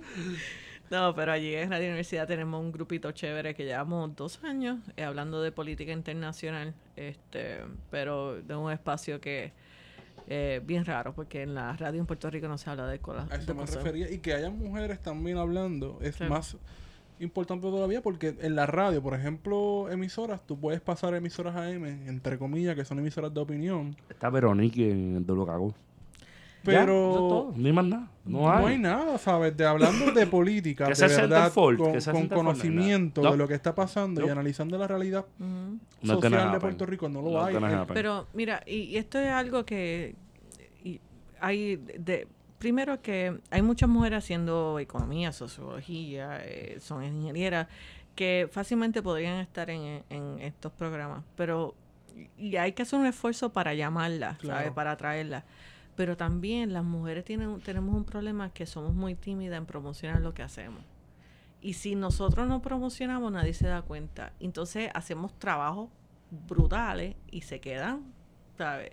Eh, y yo creo que la gente como ustedes, lo- los periodistas, tienen que hacer un esfuerzo más, más, más concienzudo en tratar de traer a estas mujeres que están en la Universidad de Puerto Rico, que están en distintas universidades haciendo cosas brutales, eh, pero que nadie sabe porque no son las que tú las ves por ahí, ¿verdad? Solamente tú ves un economista y tú piensas, pues los mismos tres economistas que siempre están en la... En, Sí, sí. pero hay un montón de economistas mujeres haciendo unos trabajos y unas investigaciones brutales y tú no las vas a ver en los medios. Eh, y hay que hacer un esfuerzo, por ejemplo, de traer esas voces. Hay, por ejemplo, economistas que analizan la economía desde un punto de vista feminista, ¿sabes? Cómo las cosas de división de género afectan a- Afectan la- hasta bueno. el pro- la desarrollo de la 936, cosas así. Pero, ¿verdad? Hay que, hay que hacer un, un esfuerzo en traerle estas voces. Y nosotras, por el otro lado, tenemos que hacer un esfuerzo en tratar de salir de la academia. Y disertarse en esas discusiones públicas. Ujú. sí, sí, pero yo estoy acostumbrada a estar en, en lo que se llama manos. En vez de paneles, estoy en maneles, eh, manos. Ahora mismo yo estaba en la South, Southern, Political, South- Southern Political Science Association y en todos los paneles que estaba era la única mujer. No, O sea pero que- es importante estar ahí Pero también hay que dejarla caer ahí. Ujú. Pues, pero Es importante. sí, eh, sí, la política es un... La política es como aquel tipo que por Facebook me envió un mensaje privado diciéndome, tú eres tan bonita, yo no sé por qué te metes en la política, dedícate a otras cosas. Wow. ¿Hace Sí. cuánto de ¿Qué eso? Eh, hace unos añitos atrás, no hace tanto. Sí. ¿Te puedo preguntar qué le dijiste? Nada. No le podía decir Lo nada. peor, lo peor que No. le puedes hacer a un tipo que está tratando de piropear o decir una estupidez así es dejarlo Señor mayorcito él. Un boomer, un boomer. Un boomer, sí, pero es, es bien común, o sea, la- es bien común que a las mujeres no les guste discutir temas de política, pero no quiere decir porque en el Departamento de Ciencias Políticas los estudiantes la mitad son mujeres, la mitad Eso es son hombres, o sea, es- hay cierto. interés, pero que hay como cierto tipo de presiones sociales de que las mujeres no deberían hablar de política. Precedente histórico. Bueno, la pues- política ha sido, un de- como- por decirlo de una forma, un deporte de hombres. Pensando, pensando en las cosas que me ha dicho el brother Alexi, Alexi, Alexi Santos, uno de los mejores demógrafos que hay por ahí, que es pana el corillo. Este, las mujeres deben, en los próximos 10 o 15 años, controlar esto a un nivel estúpido, ¿no? Entonces, pues, pensarlo, perdón, pensarlo como, como una forma de, de quitarle el espacio a una gente a participar, pues es bastante estúpido. Cuando, por razón, digamos, por su propio peso, evidentemente las mujeres tienen el control de este país, pues hay que atreverse a pensar el país desde otra perspectiva. Inclusive, voy a hacer este blog, mala mía. El, el amigo Benjamín Torricotay escribió una columna que está bien dura en el Nuevo Día. Una crónica realmente. Es una crónica.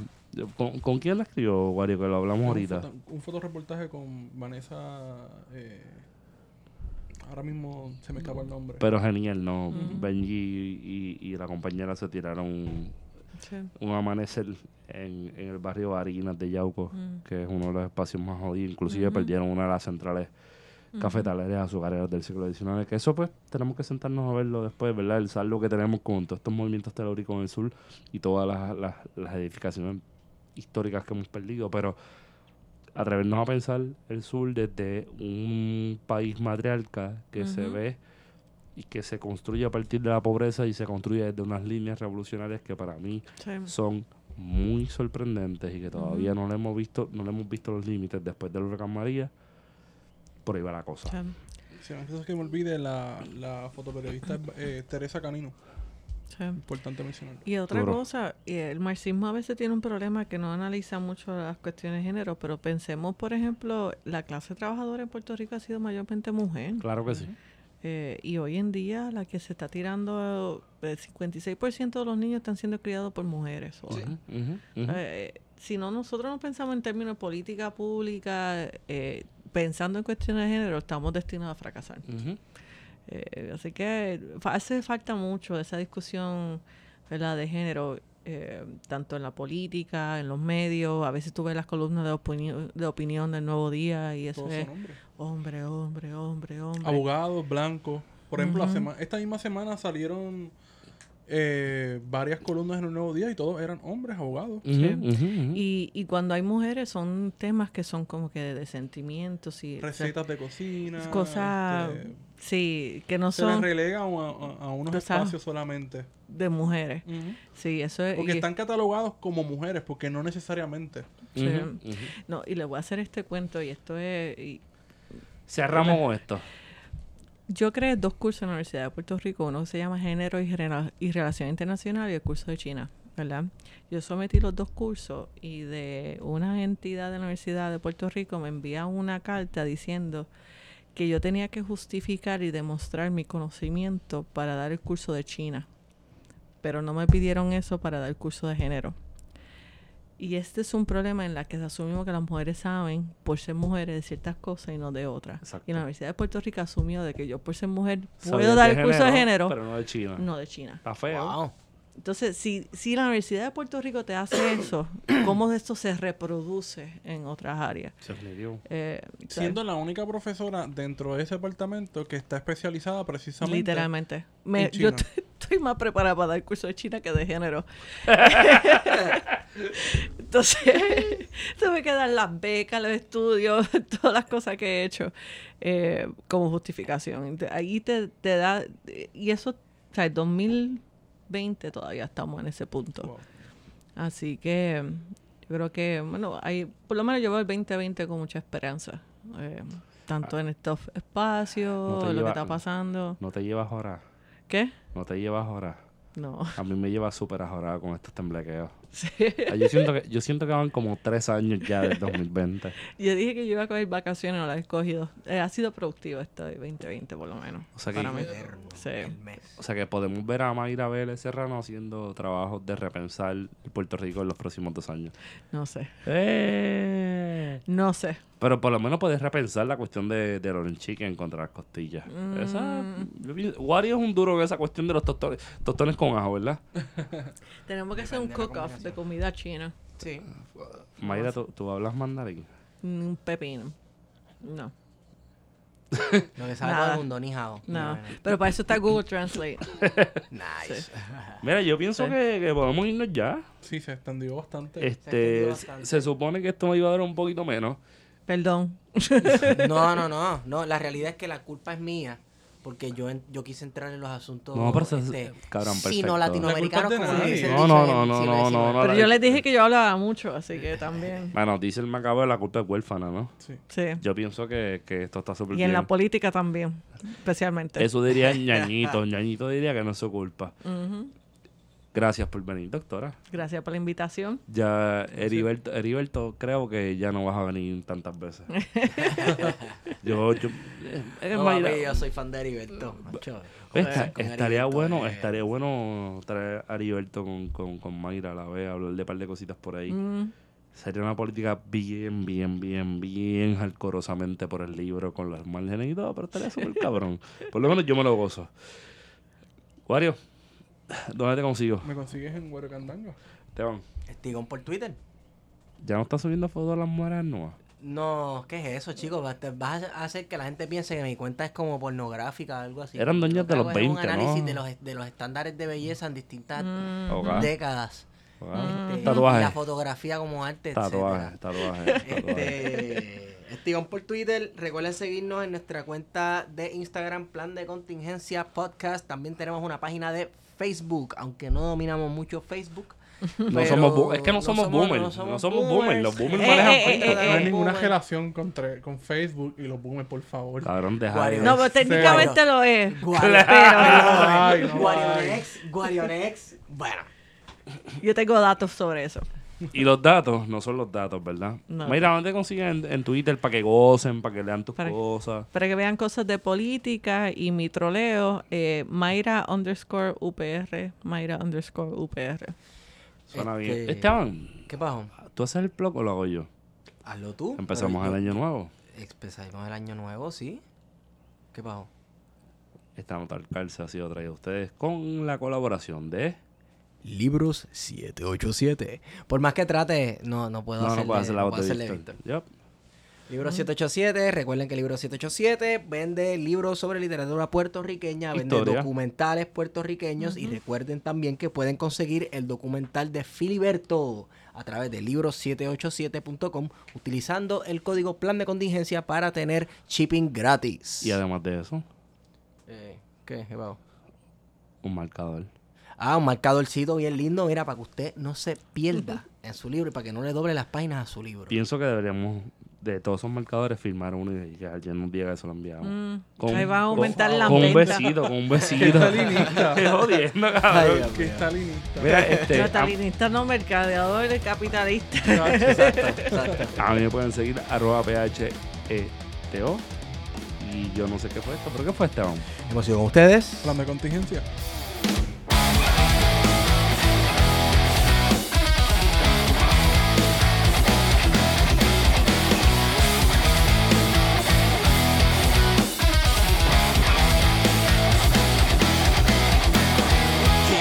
Veces ya te he visto fallar y no quiero ser yo quien te cague siempre.